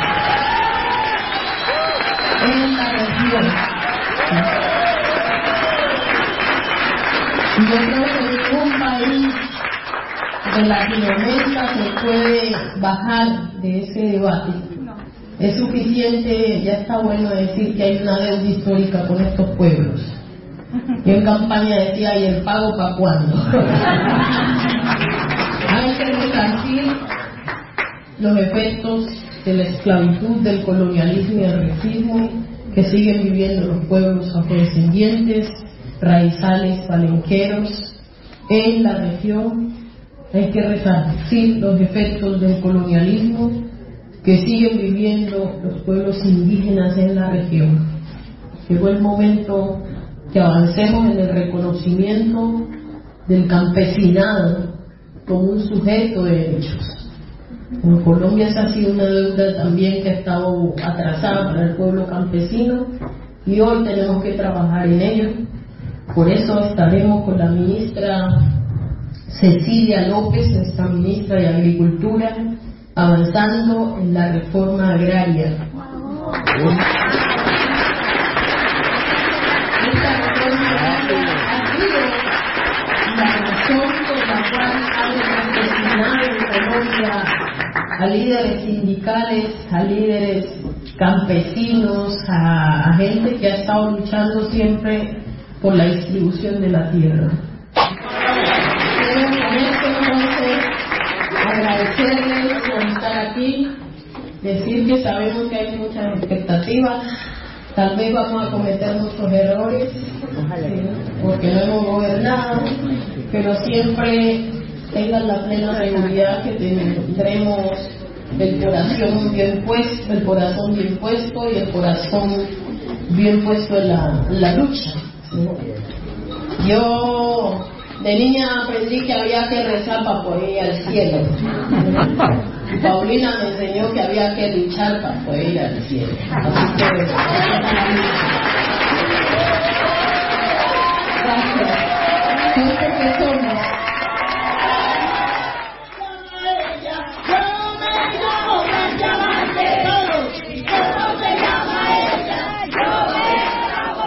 Bueno, ahí hemos escuchado un fragmento pequeño de este discurso, pero muy sustantivo, muy sustantivo de, de Francia Márquez, que está, pasó por la Argentina hoy, de, de, hecho esta noche se va a Bolivia, viene por una gira donde comenzó por Brasil, estuvo con el presidente Lula, acá eh, de, luego fue a Chile, estuvo con Gabriel Boric, en la Argentina con Cristina, con Alberto y esta noche se va para eh, Bolivia donde va a ver a Evo y va a ver al presidente Lucho Arce y regresar a Colombia porque el 7 de agosto eh, toma posesión de su cargo en una tarea realmente por lo que ustedes han escuchado, ¿verdad? Los enemigos que se van a oponer a todo ese programa de gobierno son formidables, están ahí y le hemos deseado la mejor suerte a Francia y recomendado que por favor el aparato de seguridad personal de ella y de Petro que funcione como un reloj, que funcione como ha funcionado durante tantos años el aparato de seguridad de Fidel, que desbarató más de 600 tentativas de asesinato en su contra, según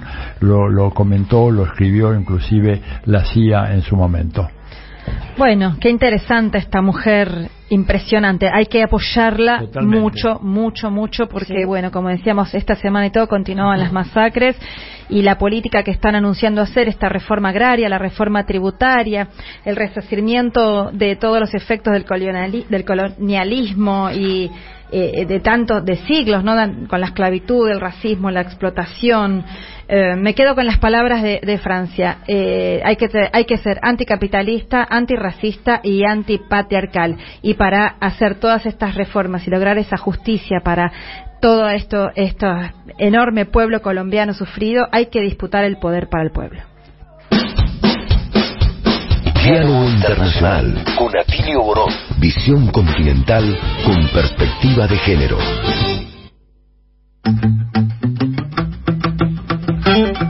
Sí, bueno, como decía Paula, Atilio, Telma, muy interesante. Y los desafíos que se le abren al pueblo colombiano y al nuevo gobierno colombiano en el contexto internacional que estamos viviendo hoy, de lo cual queríamos hacer algún comentario en este momento, ¿no? Porque en esta en esta disputa que venimos comentando en diálogo internacional que se está dando entre los intentos de sostener el unilateralismo estadounidense y esta emergencia de un mundo multipolar en donde países como la República Popular China y la Federación Rusa juegan un papel importante y es muy y, y es imposible entender el conflicto en Ucrania uh -huh. fuera de esta disputa. Esta semana y se incrementó la tensión en la relación entre Estados Unidos y China. ¿No? Y hay que entenderlo también, como decía, dentro del gran conflicto y disputa que se está dando geopolíticamente a nivel internacional. La posible visita de Nancy Pelosi, que es la presidenta de la Cámara de Representantes de los Estados Unidos a Taiwán, visita que estaba programada para el mes de abril, pero que tuvo que cancelar la Pelosi por haberse contagiado el coronavirus, y que ahora se dice que la realizaría en agosto, como decíamos, aumentó mucho la tensión y voceros chinos eh, dijeron rápidamente que una visita de Nancy Pelosi a Taiwán aumentaría indiscutiblemente el riesgo de un conflicto militar.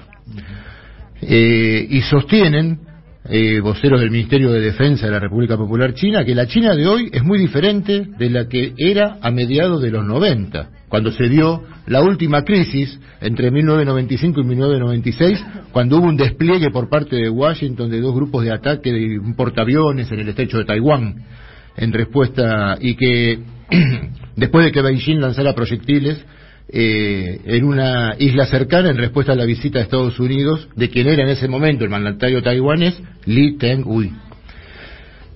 Desde el Consejo de Seguridad de Estados Unidos siguen sosteniendo que no tienen ninguna confirmación de la visita de Pelosi. Pero esto, como decíamos, eh, tensa la relación y desde la Casa Blanca se dijo que el ejército estadounidense puede enviar portaaviones para escoltar a Pelosi si esto es necesario. Eh, esta semana el portaaviones estadounidense Ronald Reagan, por ejemplo, y su grupo de ataque, que incluye un destructor y un crucero de misiles guiados, zarparon de Singapur en dirección hacia el mar de China meridional, previendo estas movidas. hay que entender, hay que tener en claro también que desde el Ejército Popular de Liberación, que es el ejército chino, hoy tiene dos portaaviones activos en esa zona y es un riesgo, admiten todos, un posible cruce ante la visita de Pelosi de estos portaaviones y estas fuerzas armadas en la región del Indo-Pacífico.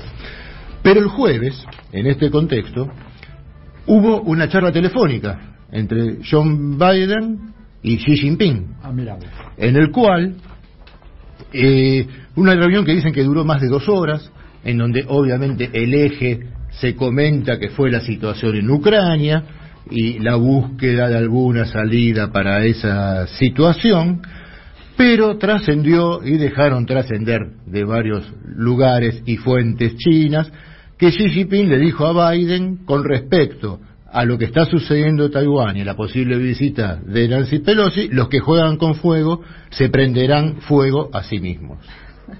Clarito. Eso le dijo Xi Jinping a Que, se, está circulando que eso es lo que le dijo.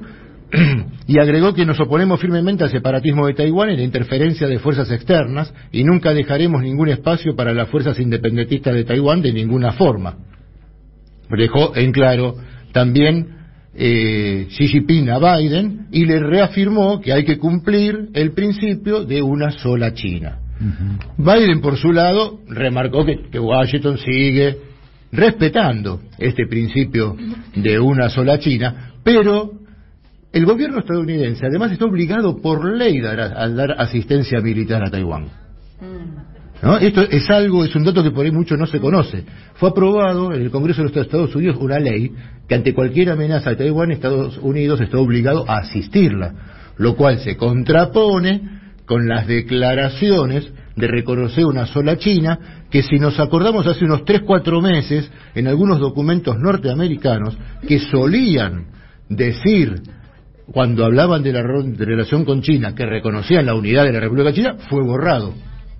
Hace unos 3 o 4 meses, lo cual se había despertado una protesta por parte del gobierno chino.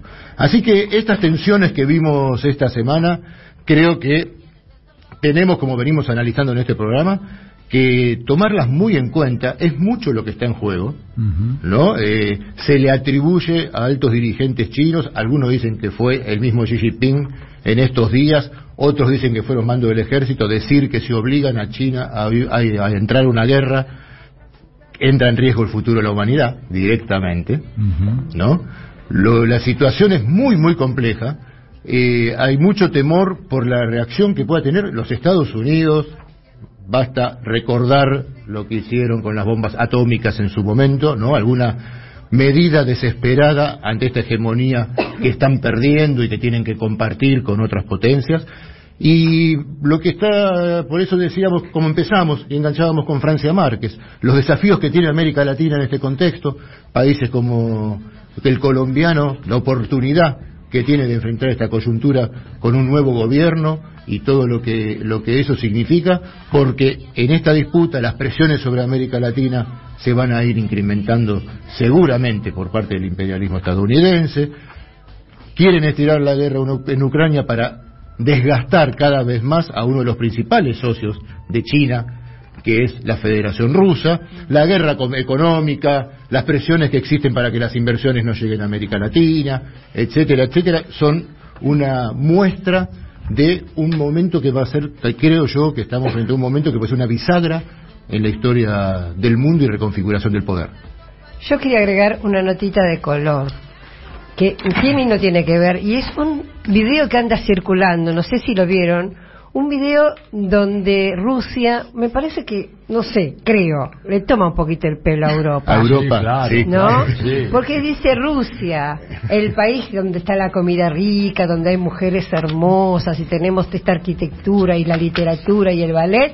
El vodka Y gas y gas barato. Y se ve una chica bañándose agua en agua caliente. Y qué barato que es el transporte. Es decir, varias alusiones bastante obvias al tema de eh, lo que está sufriendo Europa, sobre todo Alemania, en relación a la falta de gas. Y termina diciendo...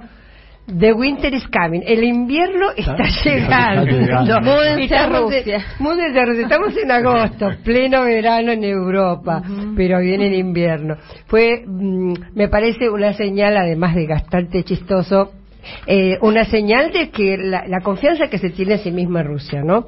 En un momento donde se dice que apenas han usado el 10% de su capacidad militar en esto de Ucrania, que van avanzando muy lentamente, pero que es dentro del plan, y como sabemos, está muy fortalecida, digamos, ni diplomáticamente ni económicamente están ni vencidos ni tocados, y por el contrario, mm, como comentábamos el sábado pasado, Putin se da el lujo de viajar a, Te- a Teherán, hacer acuerdos, pensar en Siria y armar ya otra perspectiva más euroasiática. Sí, interesante porque ha, ha habido muchas de esas operaciones que tratan de neutralizar lo que es la visión de Occidente sobre el conflicto, ¿no es cierto? Yo, por ejemplo, ahora para tener información de primera mano sobre la situación en Europa, estoy leyendo la prensa de algunos países asiáticos. Este, en inglés, por supuesto, no manejo los idiomas de allá, eh, pero por ejemplo ha habido una huelga impresionante en los aeropuertos alemanes que pra- paralizó prácticamente Alemania y de la cual la prensa occidental prácticamente no dio noticias, sin embargo el India Times, el Mm. periódico más importante allá de la India, hizo un prolijo examen de esa situación y cómo afectó, ¿verdad? Este, creo que fueron más de mil vuelos en un día que se quedaron en tierra, producto de la crisis económica, el producto de que no se eh, dispone de recursos suficientes para dotar de nuevo personal a los aeropuertos, que por lo tanto están abarrotados, no pueden ser atendidos. O sea que Mm. hay realmente una situación en Europa en donde además las encuestas empiezan a mostrar que el nivel de aceptación de eh, la política de Zelensky eh, cada vez es menor, ¿eh? porque ahora como está llegando el invierno, y además hay un dato muy significativo, no es solo el gas y el petróleo, también las centrales nucleares dependen del abastecimiento ruso, cosa que me enteré hace poquito. ¿Por qué? Porque esas centrales nucleares trabajan sobre la base de uranio enriquecido. ¿Y quién es el más importante enriquecedor de uranio en el mundo? Rusia. Entonces, vos podés tener, como eh, Francia, 58 centrales nucleares, pero si de Rusia no te llega el uranio enriquecido, no vas a tener calefacción ni nada de eso. Mucho Sí. para analizar también, ver eso, porque mencionaron a a la guerra, a la operación especial de, de Rusia en Ucrania. Eh, vamos a estar hablando seguramente esto la semana que viene, porque tenemos eh, a nuestro compañero de la red de intelectuales en defensa de la humanidad, Se- Sebastián Salgado, quien entrevistaron la semana pasada, está justamente en el Donbass. Así que la semana que viene lo tendremos. Pero bueno, ayer la- el propio Kiev, Zelensky, bombardeó una cárcel con eh, presos ucranianos. Eh, es un hecho gravísimo, pero bueno, lo vamos a estar analizando con más No, es un tema que vamos a estar, todo, lamentablemente, todo el año siguiendo este conflicto si, si se sigue estirando, ¿no? Insisto, lamentablemente. Así que seguimos adelante con el programa. Así es, así es. Contexto internacional movidito y una transición geopolítica que de todas maneras trae eh, oportunidades interesantes para nuestra América. Vamos a una tanda y volvemos enseguida. ¿Con quién volvemos? Con Néstor Coan. Muy enseguida bien, lo presentaremos. qué bueno. Diálogo Internacional. Deja tu mensaje en nuestra línea de oyentes de WhatsApp. 11 3200 0530. Somos Radio. AM530. Tronador, agua mineral, botellones y dispenser para el hogar y la oficina. Hacé tu pedido al 4201-2627 o mandanos un mail a info arroba aguatronador.com.ar. Tronador, agua de mesa envasada. 12 de octubre 632 en Avellaneda. Desde el principio, hacemos periodismo mirando al futuro. Hace unos años, defendimos nuestro trabajo y con vos construimos comunidad. Y hoy, somos un medio plural, abierto, autogestivo, que ofrece calidad en cada contenido. Asociate a tiempoarp.com.ar y forma parte de esta historia. La única compañía que nos importa es la tuya. Para los que siempre tienen el corazón y las manos abiertas para otros, estamos pidiéndoles para el Día del Niño, que es el mes que viene, alfajores y chocolates para los chicos. Alfajores y chocolate, no importa cuántos puedan comprar, la cosa es que cada uno colabore con lo que más pueda. El Día del Niño es el mes que viene, pero como queremos juntar muchos, porque los chicos nunca comen cosas dulces, chocolate y alfajores. A la casa de las madres, de lunes a viernes, de 10 a 17. Ahí se reciben los alfajores y los chocolates. No importa cuántos, lo importante es que colabores, como siempre que abras tus manos y tu corazón. Los niños necesitan sonreír y un alfajor hoy para los chicos es una sonrisa. Somos radio, pero somos más que radio. Entra a am530somosradio.com y encontrá un menú diferente a lo que da vueltas en la red. Noticias, información exclusiva, análisis y grandes momentos de la radio en el nuevo portal de AM530. AM530. Somos redes. Somos radio. Donde estés y cuando quieras, escucha Radio UNDAV. Baja la aplicación en tu celular. Búscanos en tu tienda de aplicaciones como Radio UNDAV y escucha nuestros contenidos. Baja la aplicación en tu Baja la celular. aplicación en tu celular. Donde estés y cuando quieras, Radio UNDAV. Hacemos otra comunicación. Otra comunicación.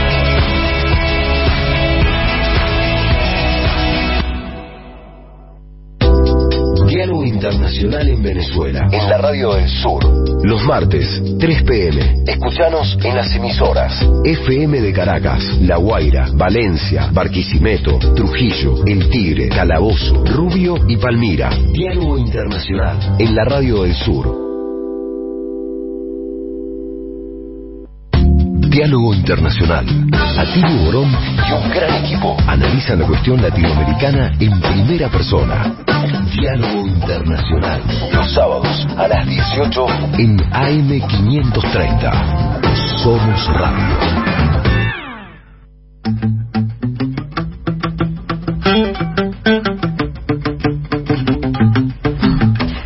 Bueno, y ahora vamos a, estar abordando este hecho histórico. Bueno, nosotros, acá la mayoría que somos docentes de la carrera de historia en la Universidad Nacional de Avellaneda, y al pueblo latinoamericano en general nos interesa tanto esto que pasó hace apenas 200 años que marcó a fuego nuestra historia y que tenemos que seguir aprendiendo de esas eh, de esos años de intensa lucha, de esos referentes, de esas referentes, y por eso estamos con el compañero, profesor Néstor Coan. Néstor es, eh, bueno, acá tengo en la mano este maravilloso libro que se llama Simón Bolívar y nuestra independencia, una lectura latinoamericana, editado, bueno, por varias, la editorial eh, está chiquitito y no veo, no los anteojos no me sirven. Eh, Amauta, La Llamarada, Yulka, pero además, bueno, Néstor es autor de innumerables libros y obras, realmente es una fábrica incesante. Es, eh, es profesor de la Universidad de Buenos Aires, de la, también de la Cátedra Libre Che Guevara, es miembro de la Red de Intelectuales y Artistas en Defensa de la Humanidad, entre otras muchas cosas. ¿Qué tal, Néstor? ¿Cómo estás? ¿Qué tal, Paula? Gracias por el llamado. Por favor, un lujo que puedas estar acá con nosotras. Estamos Atilia Borón, Talma Luzzani, Marcelo Rodríguez. Y bueno, queremos hablar con vos de, de este que, está le- leyendo aquí, eh, cómo retratás y cómo tratás el tema de manera tan inteligente, tan profunda. El encuentro del cual esta semana se cumplieron 200 años de el libertador Simón Bolívar y nuestro libertador eh, eh, José Francisco de San Martín. Y para empezar, bueno, este encuentro que vos acá mencionás, que ellos estuvieron juntos aproximadamente 40 horas. Decís, los dos libertadores conversan, discuten y debaten sobre cuatro temas, algunos más urgentes, otros menos. Los liderazgos, A. Los liderazgos de la lucha todavía pendiente contra el imperio español. B. La ayuda militar de Bolívar a San Martín para acabar definitivamente con los españoles en la sierra peruana. C. La situación de Guayaquil que reclamaban tanto Colombia como Perú. Y D. La forma futura de gobierno de las nuevas naciones latinoamericanas tras la independencia. Como desenlace de esa entrevista, San Martín finalmente cede a Bolívar la dirección político-militar de la lucha continental y se retira sin quejas convencido de que ha cumplido su misión. Pero de este famoso encuentro también hay distintas lecturas, dimes y diretes. La historia oficial eh, realmente ha intentado desvirtuar. ¿Podés entonces brindarnos tu análisis al respecto? Sí, bueno, en primer lugar, un abrazo también a, a Tilio, a Telma y a Marcelo. Hola, hola. ¿Qué tal, Néstor? ¿Cómo andás? Un abrazo para vos también. Un abrazote para ustedes también. Gracias. Eh, sí, las fake news no nacieron con, con esta época y el lawfare. Ya vienen, eh, creo que un gran inventor de las fake news, y no es casual qué diario fundó, fue Bartolomé Mitre, ¿no? Porque él tiene una historia de San Martín, que la tengo acá en mis manos, a ver, te voy a decir el número de páginas que tiene. Es un tomo de casi mil páginas, 980 páginas. Es un abrumador. Eh, otro personaje también de esa corriente, además de Bartolomé Mitre, fundador del Diario de la Nación, y además el, el que sistematiza toda una historiografía que ya venía de antes, ¿no?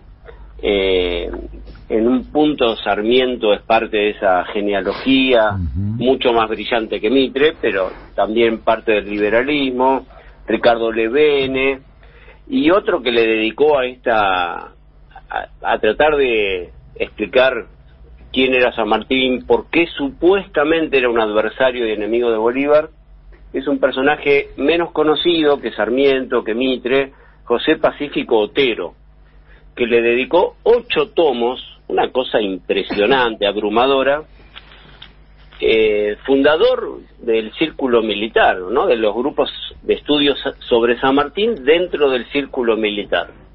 Eh, y él dedicó ocho tomos a, a tratar de sistematizar lo que ya había planteado Bartolomé Mitre. Y después hubo otros personajes también, por eso yo creo que toda esta tradición eh, sintetizó una, una, digamos, fueron precursores en la fake news. Lo que pasa que no para el presente, sino para explicarnos el pasado.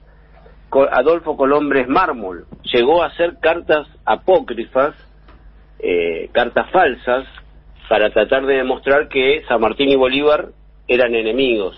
Uno de sus libros se llama Eduardo Colombres Mármol, San Martín y Bolívar, en la entrevista de Guayaquil, a la luz de documentos definitivos. Editorial Plus Ultra. Falso de acá a la luna. Pero no es mi opinión. Eh, Las academias de historia han. El primero que le impugnó gran parte de esta. que de la utilización de cartas falsas escritas a posteriori, eh, digamos, sometidas, por ejemplo, a calígrafos, a peritos calígrafos que dice esta no es la letra de San Martín. Eh, mirá el nivel que se llegó para falsificar la historia, ¿no? La tradición mitrista liberal, que llegaron a escribir libros enteros sobre cartas falsas. Entonces, uno de los primeros que somete a discusión eso es Vicente Lecuna, un compañero de Venezuela. Bueno, eh, todo un debate y una infinidad de polémicas, como dijiste vos, dimes y diretes infinitos. Básicamente, como en una radio no hay tiempo, yo te diría, y, y vos lo leíste, se encontraron en una fecha emblemática, que es la fecha que, eh, digamos, el 26 de julio, fallecimiento de Eva Perón, muy importante para los argentinos y argentinas, y eh, la fecha del asalto al cuartel Moncada de Fidel y sus compañeros en Cuba. ¿no? Esa fecha tan emblemática, el 26 de julio, no solo es el aniversario de Vita y de, del asalto al Moncada de Fidel, es también la fecha del encuentro de Guayaquil entre San Martín y Bolívar. Me parece que los 26 de julio suelen pasar cosas importantes, ¿no? Y sí, se encontraron 40 horas, en total duró 40 horas la visita de San Martín a Guayaquil, eh, y conversaron dos veces San Martín y Bolívar. No hay eh, filmaciones, obviamente, porque esto sucedió en 1822, no hay filmaciones, no hay grabaciones, no hay testimonios taquigráficos y no hubo testigos. Entonces, por eso los misterios, que conversaron en un momento tan decisivo para la historia del continente, ¿no? Y la lucha de, de la, por la primera independencia. Ahora estamos en la lucha por la segunda independencia, ¿no? Estuvieron 40 horas en total, eh, discutieron sobre los cuatro temas que vos mencionaste, quién iba a liderar la lucha, los liderazgos de la lucha independentista contra el colonialismo europeo, la ayuda militar que San Martín solicitaba a Bolívar, creo que de los cuatro temas era el principal, aunque a veces queda en segundo plano, la situación particular de la ciudad de Guayaquil, que la reclamaba por un lado Colombia y por el otro lado Perú, y por último, cuál sería hipotéticamente, imaginariamente a futuro, la, la nueva forma de gobierno que adoptarían las ex colonias del colonialismo europeo si eran finalmente lideradas. Yo creo que de las cuatro, la más importante es la ayuda militar. Pero de todas maneras, a pesar de todas estas fake news que, que armó, no fake news, digamos de cartas falsas, correspondencia falsa, libros apócrifos, etcétera, que armó la historiografía liberal de Mitre, me da la impresión que hay una pregunta que nunca se hicieron. Eh, esto lo plantea en una biografía muy pequeña sobre San Martín, que nunca pude corroborar si la escribió Rodolfo Walsh o los compañeros de Rodolfo Walsh, bajo la dictadura militar de Videla. Es una pequeña, un pequeño retrato biográfico donde sea Walsh o sus compañeros se formulan esta pregunta. ¿por qué nadie se interroga eh, acerca de la necesidad de ayuda militar que tenía San Martín y que le fue a pedir a Bolívar? Nadie se hace esa pregunta clave, ese es el gran secreto de la entrevista de Guayaquil. ¿Por qué San Martín tuvo que ir a pedir ayuda? Y la respuesta es bastante simple, porque la oligarquía terrateniente, los dueños, los propietarios de la tierra, de, sobre todo de Buenos Aires, y la burguesía comercial porteña, le dieron la espalda a San Martín. De la, de la misma manera que la oligarquía venezolana y colombiana y las burguesías comerciales y también propietarias de esclavos de Venezuela y de Colombia le dieron la espalda a Bolívar. Los dos libertadores, aunque está lleno de estatuas el continente, en realidad no tuvieron el apoyo de las clases eh, dominantes de aquella época. Todo lo contrario. Exacto, a los dos lo dejaron solos. No es casual que Bolívar muere, habiendo nacido en una cuna de oro, muere solamente con una camisa abandonado y se sospecha si no lo asesinaron. Porque hay toda una serie de enigmas de cómo fue su muerte, muy rara, muy rodeada de enigmas. Y San Martín en el exilio y pobre, muy, muy pobre. abandonado, e incluso enfrentado después, pero muy, muy duramente con Bernardino Rivadavia, eh, al punto que San Martín lo reta a duelo, costumbres de aquella época, lo reta a duelo a Rivadavia. Por eso una de las grandes paradojas eh, de los recuerdos oficiales de la historiografía argentina es que el monumento a Simón Bolívar esté en el Parque Rivadavia, en Buenos Aires. Sí, realmente. Sí, Sí, No, eh, realmente lo que vos hablabas, yo por ejemplo había escuchado algo de la entrevista, pero eso que vos decís 40 horas me hizo inmediatamente recordar la entrevista de Fidel con Chávez, que también duró más o menos lo mismo, ¿no es cierto? 40 horas en donde este, hablaron de también cómo avanzar en el proceso de emancipación latinoamericana. Creo que el encuentro de Guayaquil de alguna manera es un hito histórico fundamental en el proceso emancipatorio de nuestra América. ¿Cómo, cómo lo ves vos una perspectiva de 200 años, asumiendo, como vos decís muy bien, que los dos grandes líderes de, del proceso emancipatorio habían sido abandonados por las respectivas clases dominantes del Río de la Plata y de lo que podríamos llamar la Gran Colombia? Y me parece que el hilo de continuidad entre esas entrevistas que mencionás, la de Fidel con Chávez y San Martín con Bolívar, es que había un proyecto en común, me parece que sigue pendiente. Yo creo que la gran conclusión, dicho así muy rápidamente en un programa de radio, es que, el proyecto de Bolívar y de San Martín quedó inconcluso. O sea, le, ganaron al imperio español, pero aparecieron nuevos lazos de dependencia, aparecieron nuevos imperios, el imperio británico reemplazó al español y luego el imperio norteamericano con la doctrina Monroe Adams y el destino manifiesto reemplaza al imperio británico y es el día de hoy, 2022, que seguimos con la pata encima. Entonces el proyecto quedó pendiente, si se quiere, inconcluso. ¿Y cuál era el proyecto? La unidad de la patria grande, la, eh, tratar de conformar no solo una independencia continental, sino a su vez una eh, articulación, una integración latinoamericana, que no, que de ninguna manera puede estar subordinada a la OEA o cosas por el estilo, que todo el mundo sabe que es un ministerio de colonias yanquis.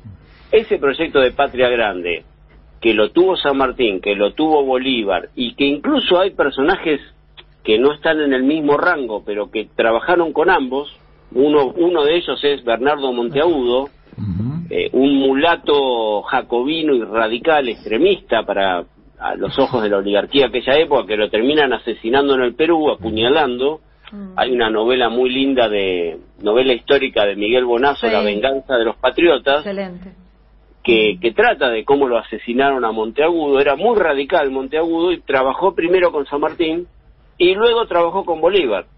Trabajó con ambos. Si eran enemigos, como nos dice la historiografía mitrista y como dice la historiografía del ejército argentino, Claro. no entiendo por qué la mano derecha de San Martín en el Perú luego pasa a trabajar con a hacer la mano derecha de Bolívar. Néstor. Fue uno de los- eh, esto solo te agrego, fue uno de los que pensó junto con Bolívar el Congreso Anfictiónico de Panamá de 1826 para unir a todas las ex colonias. Bueno, ese proyecto sigue pendiente, la Patria Grande. Creo que eso fue lo que unió a, a Fidel con Chávez, ¿no es cierto? Claro. Yo quería justamente preguntarte eso. Eh, ¿Quiénes estuvieron, pensás, detrás de la versión de que eh, San Martín y Bolívar eh, se odiaban o ta- estaban, eran enemigos, eran, eh, digamos, contrincantes eternos y no la, la verdadera? ¿Pensás que fueron los terratenientes, fueron eh, los, la- las este, potencias de la época? ¿Cómo, ¿Quiénes estuvieron detrás de esa versión? En primer lugar, me parece, o sea, eh, en, de forma inmediata todo el mundo identifica a Bartolomé Mitre, ¿no? Con esta, estos tomazos dedicados a San Martín y a Belgrano, donde supuestamente defienden a San Martín, pero la mitad del libro es contra Bolívar. Entonces, San Martín sería el tipo noble, el tipo abnegado, desprendido, Bolívar sería casi, te diría, un lumpen, eh, que le gustaba bailar, que le gustaba la fanfarria, mujeriego, hasta reducen toda una cuestión pseudo psicológica, de, digamos una costumbre que la siguen manteniendo, ¿no? No, no hago nombres, eh, Nelson Castro, eh, por ejemplo. Eh, o sea, esa cosa de reducir todo a la, a la psicología individual de esos personajes ya estaba en aquella época y lo hizo Mitre, creo que es el más visible. Y, y sus herederos, Levene, eh, José Pacífico Otero, etcétera. Y hasta llega hasta el día de hoy, ¿eh? políticos como Rodolfo Terráneo, que le quiere quitar a San Martín, eh, digamos, el mérito de cruzar los Andes y dice, no, simplemente hay todo un libro de, de Rodolfo Terráneo de la Unión Cívica Radical que intenta deslegitimar el, si se quiere, perdón, ¿no? Pero la hazaña San Martín diciendo eso era un plan británico. Bueno, eso en el caso argentino. Pero fuera de Argentina, fuera de Mitre y del diario La Nación, Inglaterra, con su canciller eh, Canning, eh, por un lado, apostaron a fragmentar. Eh, si había cuatro virreinatos dependientes de España, dejemos de lado Brasil, que está- dependía de Portugal, ellos de ahí surgieron 20 republiquetas bananeras. ¿Cómo puede ser que de cuatro virreinatos surgen 20 republiquetas? Y digo republicatas porque era, ellos apostaron a, se usa siempre la metáfora de la balcanización, que es una metáfora muy europea, ¿no? A la fragmentación. Entonces Inglaterra apostó por esa división. Y otra potencia que todavía no era poderosa en aquella época, pero ya asomaba, y que fue antibolivariana, no solo fue Inglaterra, fue también Estados Unidos Claro. que llegó a denominar a Bolívar un loco al frente de un ejército de negros, con un desprecio racista ya desde aquella época, ¿no? Y no es casual, no es casual ahora que está de moda, si querés, los estudios étnicos, etcétera, que tanto Bolívar, eh, 1816, como San Martín en 1821, declararon el fin de la esclavitud y de la servidumbre. Eso La es lo importante que vos pones de relevancia en el libro, porque estás todo el tiempo mostrando que más allá de que después las independencias terminan siendo, las republiquetas terminan siendo primero falsamente, eh, artificialmente inducidas a la fragmentación y después conducidas por estas oligarquías que simplemente quisieron hacer un cambio de manos y quedarse con esa administración colonial para mantener sus privilegios, vos mostrás que todos estos héroes y heroínas eh, que, estuvieron con los pueblos, con los llaneros, con los gauchos, con los indios, con los negros esclavizados, eh, que libraron estas batallas, tenían realmente un plan, un contenido social. Mencionás muchísimo también, el, y no estaban carentes de proyectos, no eran bobos útiles al servicio del imperio británico para deshacerse de los españoles y poder comerciar con, o de las élites que decían sedientas de, de comerciar con, con, Inglaterra, sino que eran, tenían su proyecto, hablas de, mencionás mucho el plan de operaciones de Mariano Moreno y todo era la jacobinista de estos procesos emancipatorios, ¿verdad? Sí, y la doctrina de Mariano Moreno, que, que la estudió un, un historiador muy poco conocido, Mariano Moreno, secretario de guerra, es el fundador de las Fuerzas Armadas de Argentina, eh, tras las miradas militaristas. No, en realidad fue el primer secretario de guerra, fue Mariano Moreno, uh -huh. el que elaboró los planes de operaciones, ¿no? Y la doctrina del pueblo en armas, que es la que aplica San Martín en el sur y Bolívar en el norte. Pero te decía que San Martín en 1821 y Bolívar en 1816, eh, digamos, respetando los acuerdos que Bolívar tenía con, lo, con, la independencia de Haití, que tanta ayuda le dio a la independencia del resto del continente, ninguneado por la historiografía liberal, porque eran negros mm. y negras, se adelantaron medio siglo a Abraham claro. Lincoln. Mm -hmm. Sin embargo, las películas de Hollywood y de Netflix el, el, precursor del antiesclavismo es Lincoln. Así y es. se olvidan que medio siglo antes lo hicieron San Martín y Bolívar. Claro. Uh -huh. Y el papel, no solo de las negritudes, el papel de las mujeres, porque fíjate que Juana Zurduy, que es nuestra, una de nuestras principales heroínas del pasado, no la única, pero de las más conocidas, no solo colaboró junto con su compañero Manuel Asensio Padilla en la retaguardia, donde también estaba Arenales, Warnes, bueno, en, en fin, una cantidad de gente que luchó, eh, digamos, acompañando el proyecto de San Martín. Después que San Martín se retira, Bolívar llega, Simón Bolívar llega a, a lo que hoy es Bolivia, en aquella época se llamaba Alto Perú, y le va a rendir homenaje a Juana Zurduy, que Belgrano la nombró coronela, o no recuerdo si era coronela o generala del Ejército Libertador del Sur, generala, pero a Simón Bolívar también.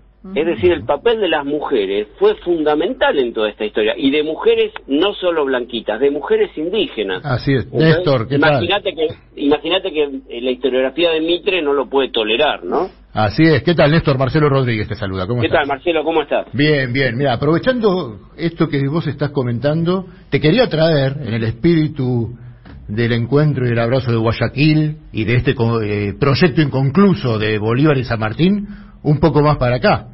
Eh, acá en el programa venimos eh, eh, analizando hoy lo que está sucediendo en América Latina, el asedio de los Estados Unidos que es constante. Vos ahora estás marcando la importancia de la negritud y las mujeres en todo este, ese momento de lucha. Bueno, hoy teníamos una grabación y estuvimos comentando la visita de Francia Márquez, recientemente electa vicepresidenta en Colombia.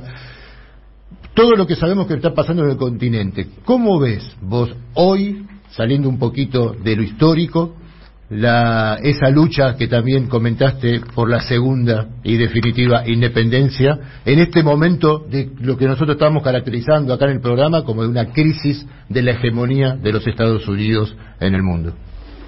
Sí, a mí me parece que en estos encuentros que hubo últimos, eh, más bien estatales y diplomáticos, se vio clarito que el, digamos, el imperialismo norteamericano está viviendo una crisis eh, estructural, no es coyuntural, no importa si dirige Trump o Biden. Uh -huh. Y en esa crisis que arrastra a Europa a través de la OTAN, y por eso la involucra en guerras completamente delirantes, como lo que están haciendo en Ucrania, donde la OTAN eh, quiere provocar a toda costa a Rusia para atacar a China, en fin, una cosa más compleja que no se puede describir muy rápido, pero simplemente menciono, el imperialismo norteamericano está en una crisis aguda y nos sigue concibiendo a nosotros y nosotras como su patio trasero. Por eso usa la OEA. Almagro es un personaje de segunda línea.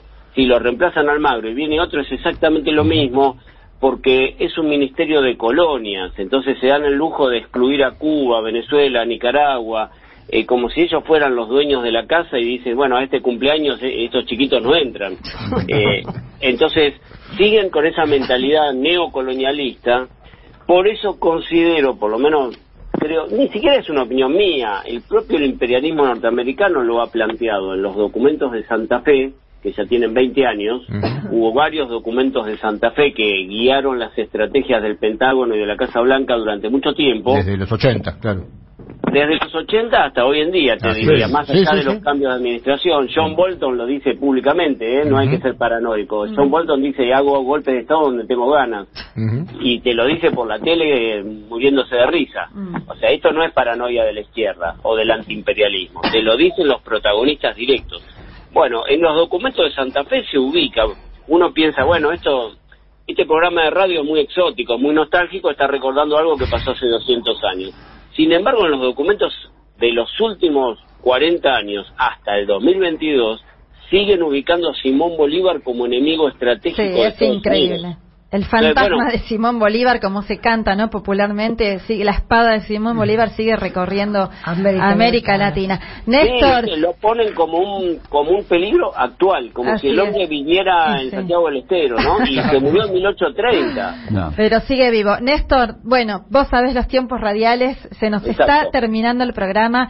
Te agradecemos muchísimo, mucho para seguir discutiendo y aprendiendo de vos y con vos, así que la seguiremos próximamente. Te mandamos un abrazo muy grande. Abrazo. Un Abrazo enorme y te volveremos a invitar, Néstor. Abrazo. Hasta luego. Abrazo grande para, para el programa y saludos a la audiencia. Gracias por el llamado. Bueno. Diálogo Internacional. Atilio Borón y la cuestión latinoamericana en primera persona. Mensajes. Bueno, se nos revoló el programa, como siempre, tantos temas importantes, daba para hablar un montón más con Néstor de nuestra historia, tan, pero tan realmente tan fértil para seguir aprendiendo de esos momentos, tanta entrega de tanto, de los, de los pueblos que todavía seguimos necesitando retomar esa entrega, esa lucha, esa combatividad y conseguir la segunda y definitiva independencia. Pero bueno, vamos allá despidiéndonos, leer algunos mensajes más que nos llegaron de nuestros oyentes. Dice Horacio de Santa Fe, no se habla suficiente del papel que juegan las transnacionales agrarias en la escena política. Estuvieron detrás del golpe contra Lugo que resistía la aprobación de nuevos eventos transgénicos, están disputando en México la prohibición del glifosato y transgénicos ordenada por AMLO. También eh, están también en Ucrania defendiendo las tierras que compraron, dice, después del golpe del 2004. Bueno, etcétera, etcétera. Nos agrega realmente mucho para seguir analizando este tema. También nos manda Ricardo Weinstein de Villa Urquiza. Dice, compañero de Atilio desde el Comercial 5. Sí, sí. Un gran abrazo para Ricardo. Muy buen programa. Habría que poner el ojo en la Fundación Red de Acción Política. Se van a sorprender por quiénes la financian, qué políticos fueron admitidos, entre comillas, y cómo los capacitan. Eh, por cierto, han quitado, han quitado que Canadá, Reino Unido y Estados Unidos son aportantes. Bueno, de Ricardo, mandanos la info. La verdad que es interesante.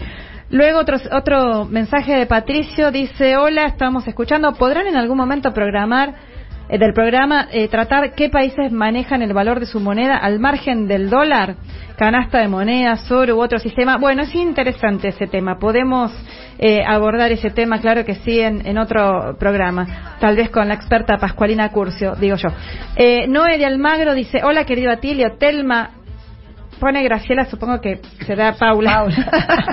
Marcelo, los escuchamos y nos informamos a través de ustedes. Les mando un gran abrazo. Gracias.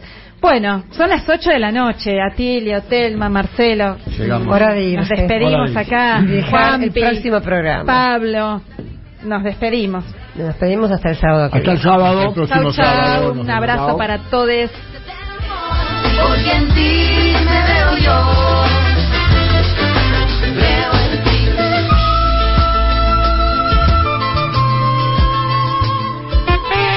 AM530.